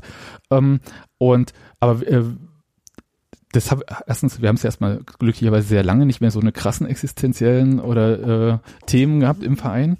Aber ähm, sind die, ist der Verein jetzt bloß professioneller? Oder äh, wie, wie kommt das? Also, oder wie habt ihr das auch damals durchlebt? Das ist jetzt so eine Frage wie, wirtschaftet ihr jetzt seriös? das ist total Etwa? fies. Nee, nee, das wollte ich gar nicht fragen. Also, sondern das äh, hat ja auch was, also man wächst ja auch als, also ihr sagt ja mal als Organisation, man wächst ja auch.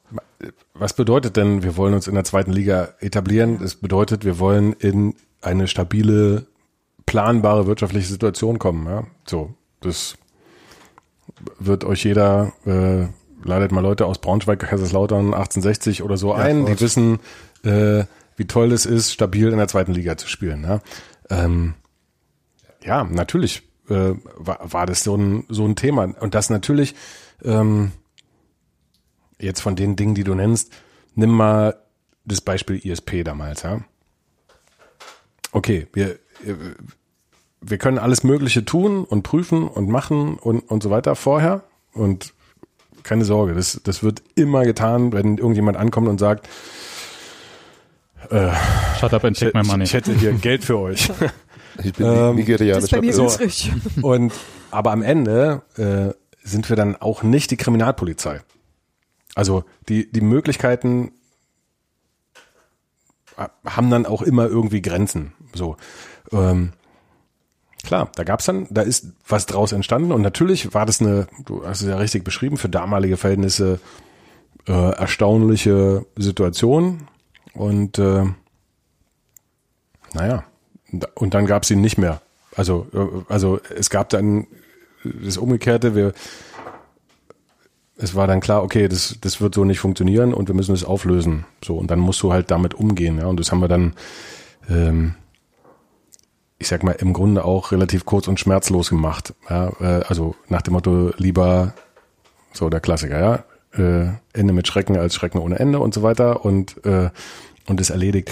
Ähm, das heißt ja nicht, dass es nie wieder auch mal zu irgendeiner kommunikativen Krise kommen könnte. Ja? Ähm, grundsätzlich ist, hilft es aber immer, und ich glaube, es hilft dem ganzen Verein, wenn sich Leute einigermaßen kennen ja, und wissen, okay, das Präsidium um Dirk Zingler kennen relativ viele Union-Mitglieder jetzt relativ lange und haben ungefähr die Idee davon, wieder so, wie, wie man inhaltlich diesen Verein versucht zu entwickeln und dass, dass da weder überraschende äh, Ausschläge in irgendeine, nach dem Motto, hä? Jetzt wollen wir plötzlich, keine Ahnung, dies, das, also wird morgen ein Zeppelin durchs Stadion fliegen? Natürlich nicht. So, ja, also es gibt eine hohe Verlässlichkeit in den Entscheidungen. Das hilft natürlich auch, gemeinsam durch Dinge zu gehen, wenn irgendjemand glaubt, irgendwas Spektakuläres herausgefunden zu haben. Dann kann man darüber sprechen. Das ist damals auch, auch passiert. Also dieses Vertrauen ineinander und auch die, die Idee davon zu haben, wenn irgendetwas passiert, was uns an den Rand unserer Verständigungsmöglichkeiten bringt. Thorsten Matuschka verlässt den Verein, dann kommt aber trotzdem Norbert Düvel zum Fan-Treffen hinterher. Da kommen zwar auch 500 Leute und 300 sitzen draußen auf der Tribüne, aber wir, wir treffen uns und jeder kann da hinkommen und so dieses, hier, Gerhard Schöne mit dem Gesicht zum Volke, ja. Ähm, äh, kennt ihr das Lied? Nein, ne? Aber immerhin, Hier, hier, Ihr hier, googelt es nachher. hier, ja. Hier, ja. ich bin bei den Kinderliedern von Gerhard Schöne geblieben. Und äh, also ich glaube, wir, wir haben eine ganz schöne ähm, Kultur entwickelt, wie mit Krisen im Verein auch umzugehen ist miteinander. Auch übrigens dahingehend zu sagen, wir können auch Dinge erstmal für uns lösen, unabhängig davon, ob alle anderen mit unserer Lösung auch gleich einverstanden sind. So, Gab es ja- Beispiele, wie ihr unterschreibt nicht bei irgendeinem DFL-Sicherheitsding, medienwirksam. Kann ja, konntet ihr nichts dafür, dass Union da genau in der Mitte war, aber Das sah sehr gut aus. Ja, man guckt so in die Nachrichten und denkt so, ah krass, Da ist ein Loch. da sind wir. Okay. Wir stehen nicht irgendwie unten links, wo. Ja, ja. ja natürlich. aber wie gesagt, also äh, die Antwort hilft mir jetzt schon so ein bisschen, also das Verständnis, weil es halt eigentlich äh, sagt, okay, handelnde Personen, die wissen, wie sie auch miteinander umgehen und ähm, bin tatsächlich sehr gespannt, wie das halt auch äh, sein wird, weil es kommen ja ständig auch neue Leute im Moment bei Union dazu. Mhm. Also wie da quasi, du hast existenzielles Onboarding genannt. Yvonne. Naja, die, die Frage ist immer, skaliert sowas? Also Ja. kannst du so eine Kultur auch ähm, dennoch aufrechterhalten, wenn wir wirklich, wirklich viel mehr Leute werden, was jetzt einfach passiert ist? Du hast ja schon. Das Gute daran ist ja immer, dass, und, und da ähneln sich eigentlich alle Bereiche. Also das betrifft die Mitgliedschaft gleichermaßen wie Mitarbeiterschaft. Es sind ja nicht plötzlich Das stimmt. 10.000 neue Leute da und es sind Das, okay. das wird Micha vorhin gesagt, dass so, man manchmal zuguckt, wie es wächst. so und, und es sind auch nicht plötzlich morgen 100 neue Mitarbeiter da, ja, sondern es kommt hier einer dazu, es kommt dort einer, da einer, ähm, dann ist auch mal wieder einer weg und so weiter. Also das ähm, und strukturell sind, glaube ich, die allermeisten Fußballvereine immer eher so nachwachsende Vereine, ja. Also es wird immer relativ lange Zeit geguckt, was man alles noch so schaffen kann, bis man sagt, okay, so, das kippt auch mal ins Umgekehrte und das ist auch gut, ja. Also dass man auch mal sagt, okay, wir haben, wir, ich glaube, wir erkennen hier was, wo, wo wir vielleicht auch in Vorleistung gehen müssen. Das haben wir äh, in manchen Bereichen auch getan. Ähm, aber grundsätzlich ist es nicht so ein plötzliches Aufploppen. Ja, es, also hätten wir jetzt diese Saison schon ein Stadion für, keine Ahnung, 40.000 40 wäre schon super. 40.000 Leute gehabt, dann wären die ja auch da gewesen. Ja, das ist richtig. Nur, da wären dann auch plötzlich irgendwie 20.000 Leute da, die vorher nicht da waren. So. Das- ja. Gut, das Also, ist jetzt, äh, wir haben- bisschen, äh, also ich glaube, äh, vorher hat man halt mehr Rotation noch gehabt. Ne? Also von den 20.000 Leuten, die da mehr im Stadion wären, gibt es bestimmt nicht nur welche, die da noch nie waren, sondern auch welche. Das kommt noch dazu. Das, Davon bin ich auch überzeugt. Ja. Und, aber um die, also du hast gefragt, sind wir professioneller geworden? Das möchte ich mal stark hoffen. Ja? Also Ja. natürlich ist die Ausdifferenzierung ganz vieler Bereiche von Sponsorenbetreuung über, weiß ich, Merchandising, Ticketing, Organisation etc., Kommunikation und so weiter. Also die Ausdifferenzierung ist ja enorm und naja, wenn wir jetzt uns nicht total verrückt angestellt haben, dann ist es auch ein höherer Professionalisierungsgrad und dann hilft es natürlich auch als Organisation, Dinge zu adaptieren, genau wie die Mannschaft es auf dem Feld tun muss. Genau. Mich heute beim Rewe umgetan, ob er das Sticker-Album haben Nächsten Montag, erst, nächsten Montag. Ja, ja, ja, ja, aber ich kann, kann versichern, mein Rewe ist dabei. ähm, vielleicht kann man an der Stelle nochmal aufs Sportliche zurückkommen, weil du gerade auch schon die Mannschaft nochmal angesprochen hast. Ähm, diese Ausdifferenzierung und äh, Professionalisierung und Weiterentwicklung ist ja auch was, wo man sich etliche Bereiche vorstellen kann, in denen das die Mannschaft auch selber betrifft. Also sowas wie ähm, Trainingssteuerung, ähm, Analyse, Trainingsanalyse, Spielanalyse. Ähm, das hat sich ja sicherlich auch in der Zeit entwickelt. Also zum Beispiel, also eine beliebte Frage ist ja, wie viel spielen da Daten eine Rolle? Also äh, lauft ihr jetzt im Training auch mit solchen äh, Gurten um, wo irgendwie GPS-Units drauf sind und seht dann, wie viele Sprints ihr im Training gemacht habt? Ähm, kannst du vielleicht dafür ein bisschen äh, dazu müssen wir was sagen? Ja, um nochmal äh, Bezug zu nehmen auf deine Stenz. Ich glaube, bevor, Ja, bevor, eben. Bevor der, auch denken. genau, bevor, bevor der auch äh, da war, also meine erste Zeit haben wir wirklich noch äh, Videoanalyse mit äh, Videorekorder und Vor- und Zurücksprung gemacht. Also das äh, gab es auch noch. Insofern, nein, ja, natürlich hat sich äh, unheimlich viel geändert. Ähm, und ähm, wenn man ganz, also ganz platt das sieht, ist es ja zum einen auch das Spielermaterial, was ja auch ständig, das, das ist ja ähnlich. Da ist mal einer da, dann kommt einer wieder dazu, ein paar sind länger da, ein paar ähm, gehen dann früher wieder. Ähm, da ist natürlich eine Anpassung da, eine Entwicklung da. Dann natürlich alles, was äh, Daten angeht, ist ein Riesending. Ich persönlich bin da nicht so affin, deswegen ähm, und auch gerade als Fußballer finde ich das immer ein bisschen, ja, schwierig, damit umzugehen, ähm, weil es dann doch nicht immer alles abbildet, ähm, was du sozusagen auf dem Feld ähm, ja, welche Entscheidungen treffen musst und warum du welche Entscheidungen triffst und, und ob du jetzt ein gutes Spiel gemacht hast oder nicht, äh, wenn du im Sinne der Mannschaft äh, halt, ähm, ja, weiß ich nicht, ein bisschen weniger gelaufen bist und besser standest, wie auch immer, äh, hast du trotzdem ein gutes Spiel gemacht, obwohl deine Laufwerte vielleicht nicht stimmen oder deine ähm, ja, wie, wie ich, ich kenne die, ich kenne die ganzen Begriffe nicht. Ich wollte jetzt gerne mit Begriffen, aber ich glaube, da bist du. Du, du musst dazu wissen, der ist, Daniel weiß, ist da bist, ganz da bist schlimmer du eher, eher derjenige, der, der, der Begriffe einwerfen Ich wollte gerade einmal äh, das illustrieren damit. Ja. Ähm, es gibt ja Leute, die, äh, zum Beispiel, also das ist jetzt beim Fußball eher so eine Spielerei-Statistik, äh, die Tore, die man, die die Mannschaft geschossen hat, während man auf dem Feld stand und während man nicht auf dem Feld Okay. stand, da ist zum Beispiel Marius Bülter ohne sein Verschulden, bin ich mir ziemlich sicher, derjenige, der den deutlich schlechtesten Wert in der Mannschaft hat. Ehrlich? Mit minus zwölf. Ähm, Obwohl er selber fünf gemacht Genau. hat, sechs oder gemacht Sechs inzwischen, sechs ja. gemacht hat. aber der hat halt äh, Viele dann- Auswärtsspiele gemacht. Ja, Okay. und äh, viele von denen nicht so gut. Und du Ja, aber- stehst da übrigens äh, mega gut da. Ja gut, aber das ist kein, das ist tatsächlich diesmal, äh, stimmt die Statistik? Ja.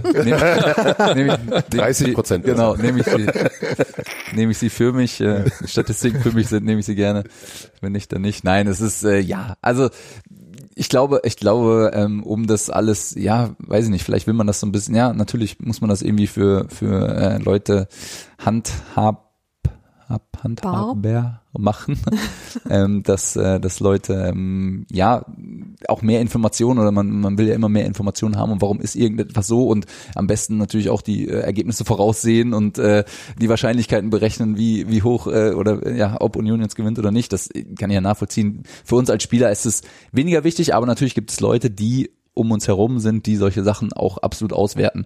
Ähm, ich weiß, dass äh, damals, als, als jetzt Keller ähm, zu uns kam, ähm, war es eine, ein Wert, der extrem wichtig war, zum Beispiel die Durchschnittsgeschwindigkeit der einzelnen Spieler auf dem Feld, die wohl irgendwie einen Einfluss auf die Leistung haben sollte.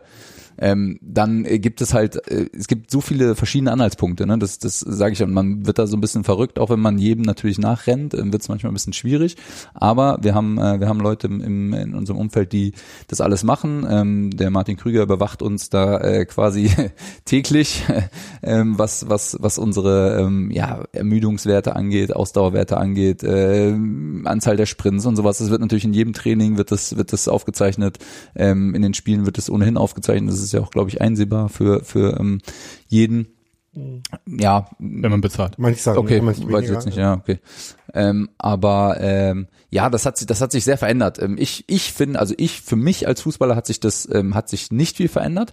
Ähm, ich weiß, dass wir uns damals auch unter Norbert Düvel hat das, hat das so sehr viel Einzug erhalten, dass wir uns demnach zum Beispiel auch bestimmte ähm, ja numerische Ziele gesetzt haben im Endeffekt, ne? Die klar, wenn man jetzt sage ich mal, ist ja auch ein bisschen äh, ja studentisches Wissen, sage ich mal, ne, Ziele zu setzen, die irgendwie erreichbar sind und so, dass man sich dann dementsprechend verbessert, ähm, macht auch Sinn.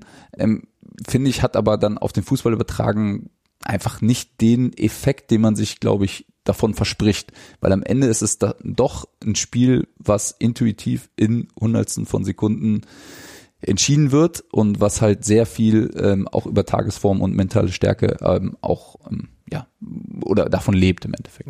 Ich glaube, das ist auch eine Frage von Abstraktionsebenen. Ne? Also es ist vielleicht wichtig, dass es irgendwie diese äh, Datenanalyse zum Beispiel auch im Hintergrund gibt, aber wenn man dir jetzt sagt, äh, du musst äh, mindestens 40 intensive Läufe pro Spiel machen, dann hilft es ja nicht dabei, irgendwie äh, zu entscheiden, wann du jetzt mit Haaland mitgehst und wann nicht.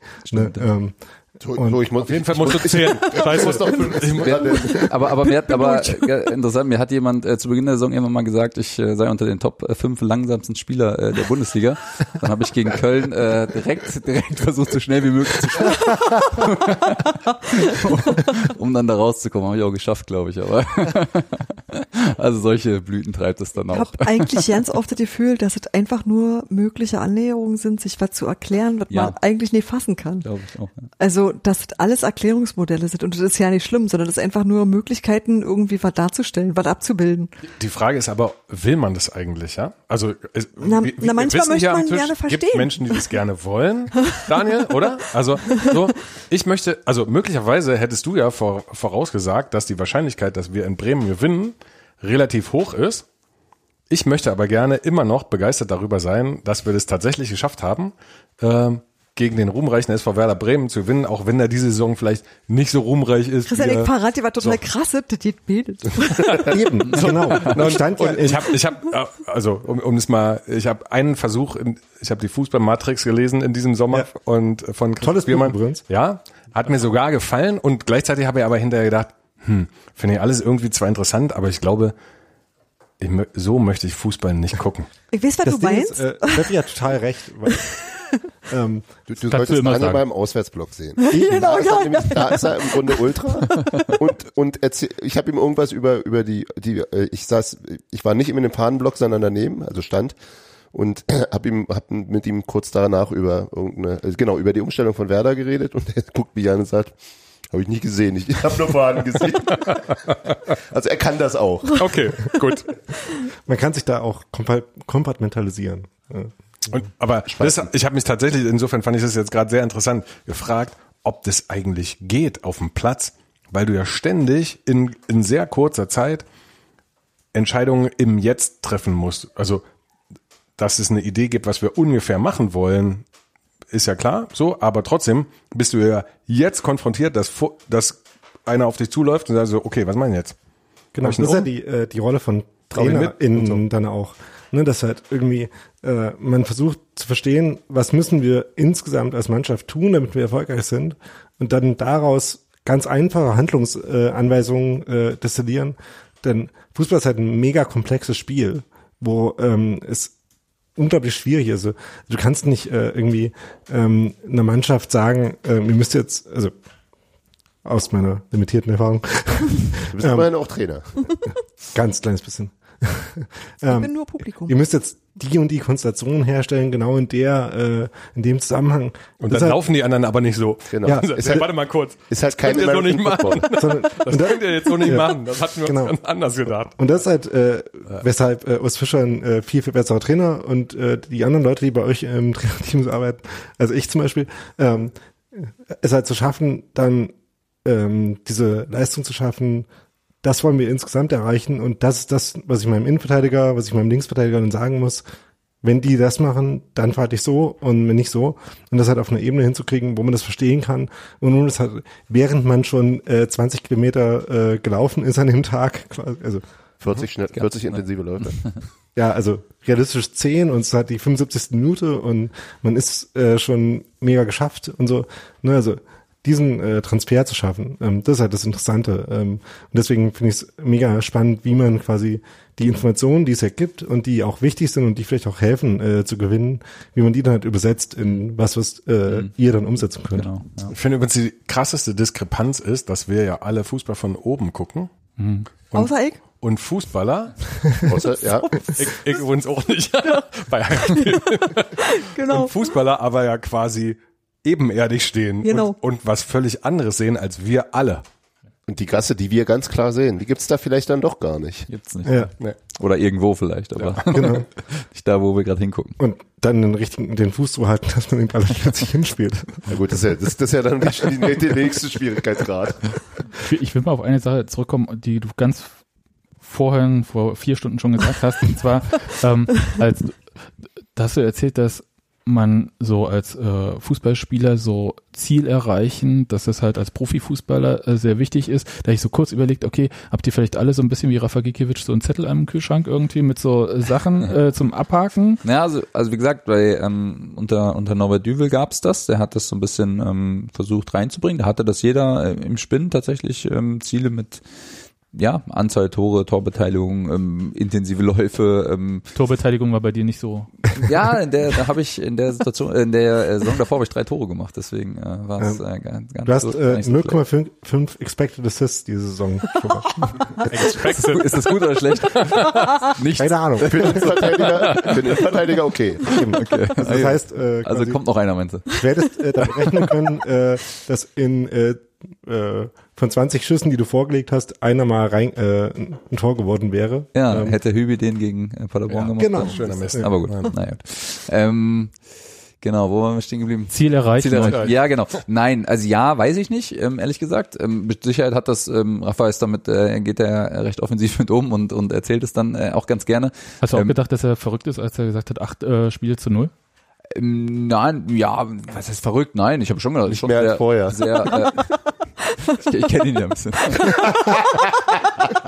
Insofern, nein, ich habe, äh, nee, natürlich ambitioniert und klar, es ist ja auch gut, absolut. Ähm, wie realistisch das dann jetzt war, ich habe mir wenig Gedanken darüber gemacht, ob das jetzt realistisch ist oder nicht. Ich habe gedacht, gut ab, ähm, wenn er das schafft, äh, der ist super.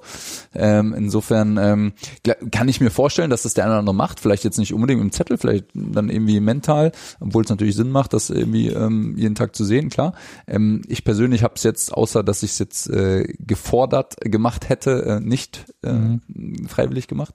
Ähm, aber ich kann mir vorstellen, ohne dass ich es weiß, dass das der eine oder andere ähnlich macht. Also ich glaube, gerade Stürmer nehmen sich ja vielleicht nicht jeder, aber schon jeder Stürmer nimmt sich irgendwie eine gewisses Anzahl an Torbeteiligungen zumindest äh, vor, weil das ja schon irgendwie Ausdruck seiner Leistung dann am Ende ist. Das kann ich mir schon vorstellen. Als Verteidiger, ja, ob du jetzt prozentuale Zweikämpfe gewinnst oder oder ähm, weiß ich nicht, äh, Torbeteiligung macht relativ wenig Sinn, da jetzt irgendwas zu machen und und auch sonst. Also ich meine, da ist es ja schwierig, sage ich mal, irgendwas ganz Konkretes zu finden. Da wären wir dann wieder bei den bei den Statistiken und bei den Zahlen.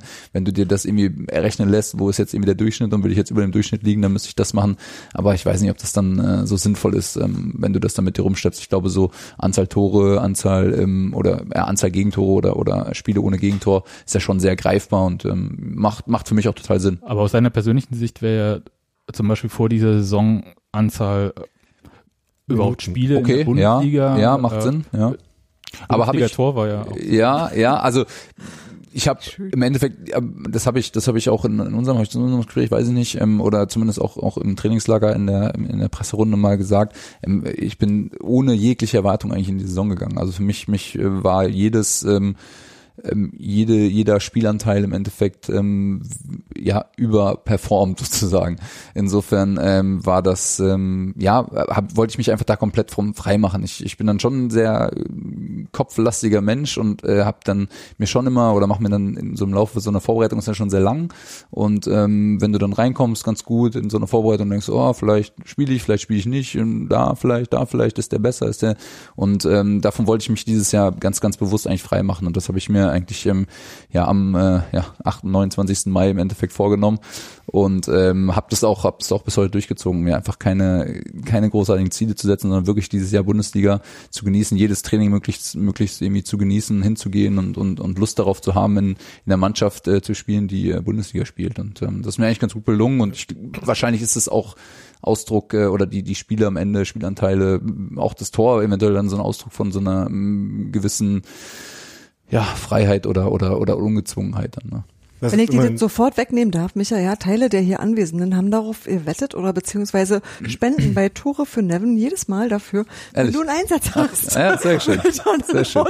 Ich muss- du ich muss- baust gerade gut. Brunnen. Ja, da, da habe ich ja doch wieder Druck. Ärgerlich. Nur- Ich, muss, eigentlich ich musste mir dann bloß, Brunnen, wenn er dich bloß, aufstellt. Ein, bloß einen, ähm, einen extra Wetteinsatz einfallen lassen dafür, dass du Tore schießt, weil damit hätte ich dann wirklich nicht gerechnet. Tja, Ja. Und jetzt hast du immerhin 500 Minuten gespielt bis jetzt. Äh, genau. Äh, Das, genau 500. Der Daniel, Datentyp. warum, warum kommt wieder. weißt du das? weil, weil ich das äh, eben, als ich äh, mit dem Zug aus Cottbus hierher gefahren bin, nachgeschaut habe. Okay. Du hattest Zeit, du hattest Internet. Klar. Genau. In Brandenburg, überraschenderweise.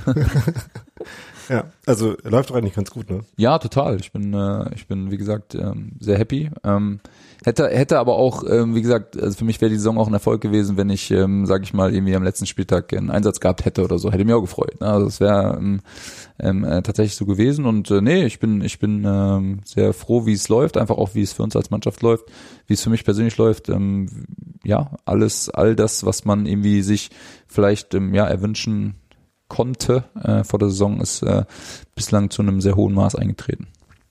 oh ja. Cool. Ich, ich habe eine Frage, bei der ich nicht weiß, also jetzt auch mal so ein bisschen so zu einem Abschluss zu kommen, aber äh, wo ich noch nicht weiß, wie sehr die dich eigentlich nervt, aber es ist halt so ein Grundwunsch, der sich so der so rummeandert, so unter uns Anhängern irgendwie, ist ja, dass du im Verein weiter bleibst. Ähm, und ich weiß, dass es wahrscheinlich super ätzend ist, wenn man selber noch spielt und eigentlich sagt, okay, ich habe noch zwei, drei, vier Jahre, die ich wirklich als Profi und das ist ja eine wirklich sehr endliche Zeit äh, spielen kann. Die möchte ich auch spielen und ähm, keine Ahnung, ob die jetzt bei Union zu Ende geht oder nicht. Das kann ja auch immer passieren.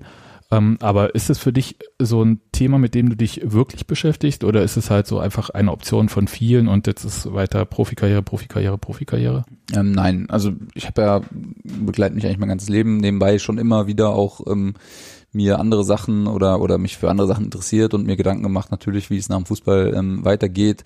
Ähm, ist noch wichtiger geworden jetzt, äh, da ich äh, ja auch Familie habe, zwei Kinder. Ich meine, dass man dann irgendwie in so ein Loch fällt, bin ich nicht. Gibt bestimmt auch Menschen, die das können, äh, die die dann sagen, ja gut, ne, dann habe ich erstmal und dann gucke ich mal weiter. Ähm, so so jemand bin ich nicht. Ähm, deswegen ähm, ja, gibt es äh, gibt es schon äh, Ideen, äh, wie das äh, wie das eventuell weiterlaufen kann. Ähm, und ähm, die ähm, das, worauf oder im Endeffekt geht es für mich allerdings im Moment nur darum, ähm, Fußballprofi zu sein, weil das ist, ist extrem wichtig, sich, sich schon darauf zu fokussieren. Wenn ich mir jetzt natürlich, es gibt vielleicht, hätte man mal überlegen können, so eine Lösung zu machen, ein bisschen da, ein bisschen da, aber das macht keinen Sinn, weil am Ende machst du es dann nicht richtig und äh, dann bist du vielleicht, wirst du vielleicht doch gebraucht. Ne? Vor der Saison sah es ja vielleicht so aus, okay, weiß nicht, sechs, sieben Innenverteidiger, ähm, vielleicht bist du nur Nummer sieben und äh, bist zweimal im Kader und sonst machst du nichts. Vielleicht gibt es vielleicht die Möglichkeit, schon mal irgendwo reinzuschauen. Ne? Und das, das ähm, macht aber, hat aber, macht aber einfach keinen Sinn. Ne? Wir haben jetzt einfach gesagt, gut, dieses Jahr absolut Fußball und danach ähm, schauen wir dann einfach weiter und es gibt äh, mit Sicherheit Ideen oder Möglichkeiten, ähm, wie es dann auch nach dem Fußball bei Union weitergehen könnte. Christian, ich ja, ja, ja, hier so. Aber Wir sind da. Sind da. Ja. Christian, ich habe eine Frage, die so von Hörern gekommen ist, äh, ganz wichtig, weil es so eine Konstante gab, Christian Arbeit, Vollbart, lange Haare. Dann gab es diese Wette, du hast, sahst äh, ein bisschen kahler aus und äh, trägst jetzt wieder kurz. Die Frage ist halt, äh, bleibt die Frisur so? Ist es Du wirklich siehst jetzt, jetzt aus wie dein Bruder. Das ist sehr, Das ist- sehr das ist lustig. wirklich strange. Äh, ohne, ohne Witz, bei, bei dem letzten Konzert meiner Band, in der mein Bruder ja Schlagzeug spielt, habe ich vorsichtshalber erklärt, wer von uns beiden wer ist. Und das hat Gründe. Ihr kennt's am Instrument. Und äh, ich sag mal so, ähm, es gibt keinen konkreten Plan, aber die Wahrscheinlichkeit ist relativ hoch, dass es auf kurze Distanz gesehen zeitlich äh, keine langen Haare mehr gibt. das, was unter anderem daran liegt, dass sie nicht so schnell wachsen und dass die Zwischenstufen vielleicht nicht ganz die so. Zwischenstufen sind wahnsinnig schrecklich. Ja, ja. ich weiß, Man, man durchläuft ja so auch eine mal lange Prinz Haare. Eisenherz-Phase Ja, und so eine Mireille Mathieu und De deine war besser als meine ich habe Beweisfotos. Und mein, meine war auch schrecklich. Ich, ich hatte das gleiche schon mal und vor ungefähr, weiß nicht, 20 Jahren oder so, als meine Kinder sehr klein waren und immer sich in meinen Haaren verfangen haben. da hatte ich Ja. die komplett, äh, also hatte ich schon mal komplett kurze Haare und so. Und äh, nein, äh, ich staune ja immer so ein bisschen über die Fixierung vieler Menschen. äh, insbesondere darauf, dass es immer noch ein offensichtlich großer Spezialfall ist, wenn Männer lange Haare haben. Äh, und äh, insbesondere wie viele Menschen mir also jetzt sagen, dass das ja wirklich viel, viel besser so ist. Äh, und ich zucke immer dann zusammen, wenn, wenn Leute sagen so, das sieht jetzt so seriös aus. Da- Das ist immer der Moment, wo ich denke, vielleicht muss ich doch noch mal was Verrücktes machen äh, oder so. Also Meine Rückfrage wäre ja sonst noch, dass du die vielleicht nicht lang wachsen lässt, weil du sowieso noch eine Wette wegen Klassenerhalt offen hast. Sich das dann Lohnt sich nicht. lohnt, Ja, das- das- zweimal blöd der, auszusehen. der, der, der Witz war, da- dass mich irgendwie der RBB ja auf so einem halb falschen Fuß erwischt hat und mir gleich noch den Bart abgeluchst hat für den Fall des Klassenhalts. Das Schöne am Bart ist, dass er wahnsinnig schnell wächst. Bei dir ja. Das da Bei kann dir, ich also wächst, er- bei schön. dir wächst er auch schnell, bloß er hört schnell wieder auf. Eben. Insofern ist das kein, kein teurer Preis. Ähm, diese ähm, komplette Stilwechsel mit dem Aufstieg war schon ein bisschen strange, muss ich sagen. Aber, Christian, aber da wo du keinen Namen hast, hießest du der Langhaarige und das ist ein Problem für die Leute, die jetzt von dir reden und das Der stimmt ehemalige einfach Langhaarige, alles äh, so, nicht mehr. ja. Es gibt eh schon so viel Veränderung bei Union. Das verwirrt die Menschen. Wenn es nur das ist, können die meisten, glaube ich, damit umgehen. Aber man muss doch mal festhalten, war ein sehr schönes Bild und eine sehr schöne Zeichnung. Das stimmt. Das, Das also, Poster ist sensationell. Da- Das ist dann auch noch so ein ikonografisches hier Ja. Hands of God äh, toll. Poster davon gehabt. toll. War natürlich sehr witzig. Ähm, ja, Machen Sie auch die, die Tattoos am Arm äh, des Tätowieren machen sich da auch sehr gut für. Sind auch sehr wiedererkennbar. ja. Cool. Ich bin ausgequatscht. Ich weiß Warte, nicht, nein? geht. Oh, also, Nein, du wir haben, wir haben eine nicht. Frage, die ich einfach zu lustig fand, um sie nicht zu stellen, ja. Ähm, eure größten Highlights haben wir, glaube ich, durch. Mhm. Eure größten Fails bei Union. Och, jetzt noch was Schweres zum Schluss. nee, nee, nee, darf auch was Lustiges sein. Fang du an, Micha. Ich, scha- sie schauen beide ich, mach- verzweifelt. ich, Ja, warte, völlig- warte, Kinder, völlig ich mach's euch leicht, ja. Ich hab, ich hab meinen persönlichen. Oh. Wir haben angefangen mit alledem und ich muss dazu sagen, das wäre ohne Christian überhaupt, hätte das niemals funktioniert. Also vieles von dem, was wir hier machen, hat deshalb geklappt, weil Christian gesagt hat, ja, macht halt. Und wir haben uns Christian Beek für ein Interview gewünscht. Und wir haben dieses Interview transkribiert. Und zwar mit allen S und ohne die Sätze zu vervollständigen. Auf und zwar so berlinerisch, wie der Mensch halt spricht. Und nun ist es nicht so, dass Christian Beek ein Schlechtsprecher ist, aber man muss so Interviews von gesprochen zu geschrieben schon noch irgendwie in Ordnung bringen. Das stimmt. Christian hat uns übrigens nicht ausgepfiffen, er hat ja einen Grund dazu gehabt, sondern hat uns gesagt, ja, ist schon okay, aber macht mal noch dit und dit und dit und dit und dit, denn ist es eventuell ein Text. Ich habe ja mal die, Wir haben, wir haben das gemacht und das wurde ein Text. Ich bin übrigens bis heute froh, dass wir das machen konnten, weil es ein super interessantes Interview war. Und während alle Menschen irgendwie sagen, Christian Bekian schwierig, muss ich sagen, der war total korrekt und der hatte damals einfach auch den Draht zur Union, den man haben musste und der hat Ahnung von Fußball.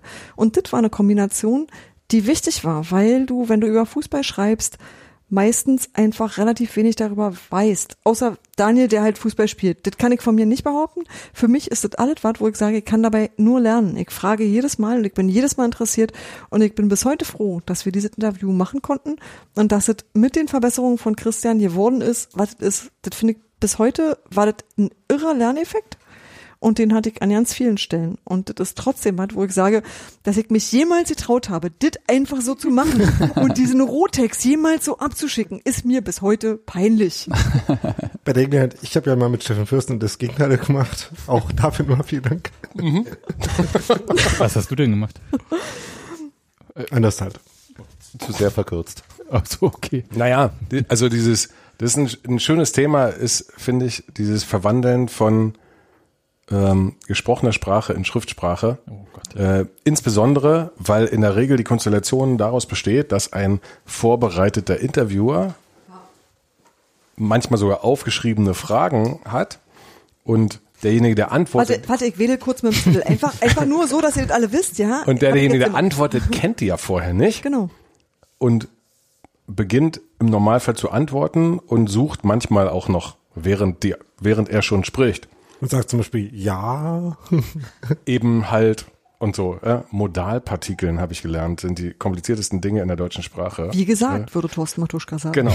Und, ähm, und daraus dann ähm, eine Schriftform zu machen, die dem tatsächlich entspricht, ist eine, ist eine wichtige Kunst. Ja? Und äh, insofern, nee, ein, ein sehr wichtiger Aspekt beim, beim Thema, ich interviewe Leute und sende das nicht irgendwie live, sondern also und sehe denjenigen dabei, sondern aufgeschrieben klingt ja auch immer so definitiv. Ja? Also Ja.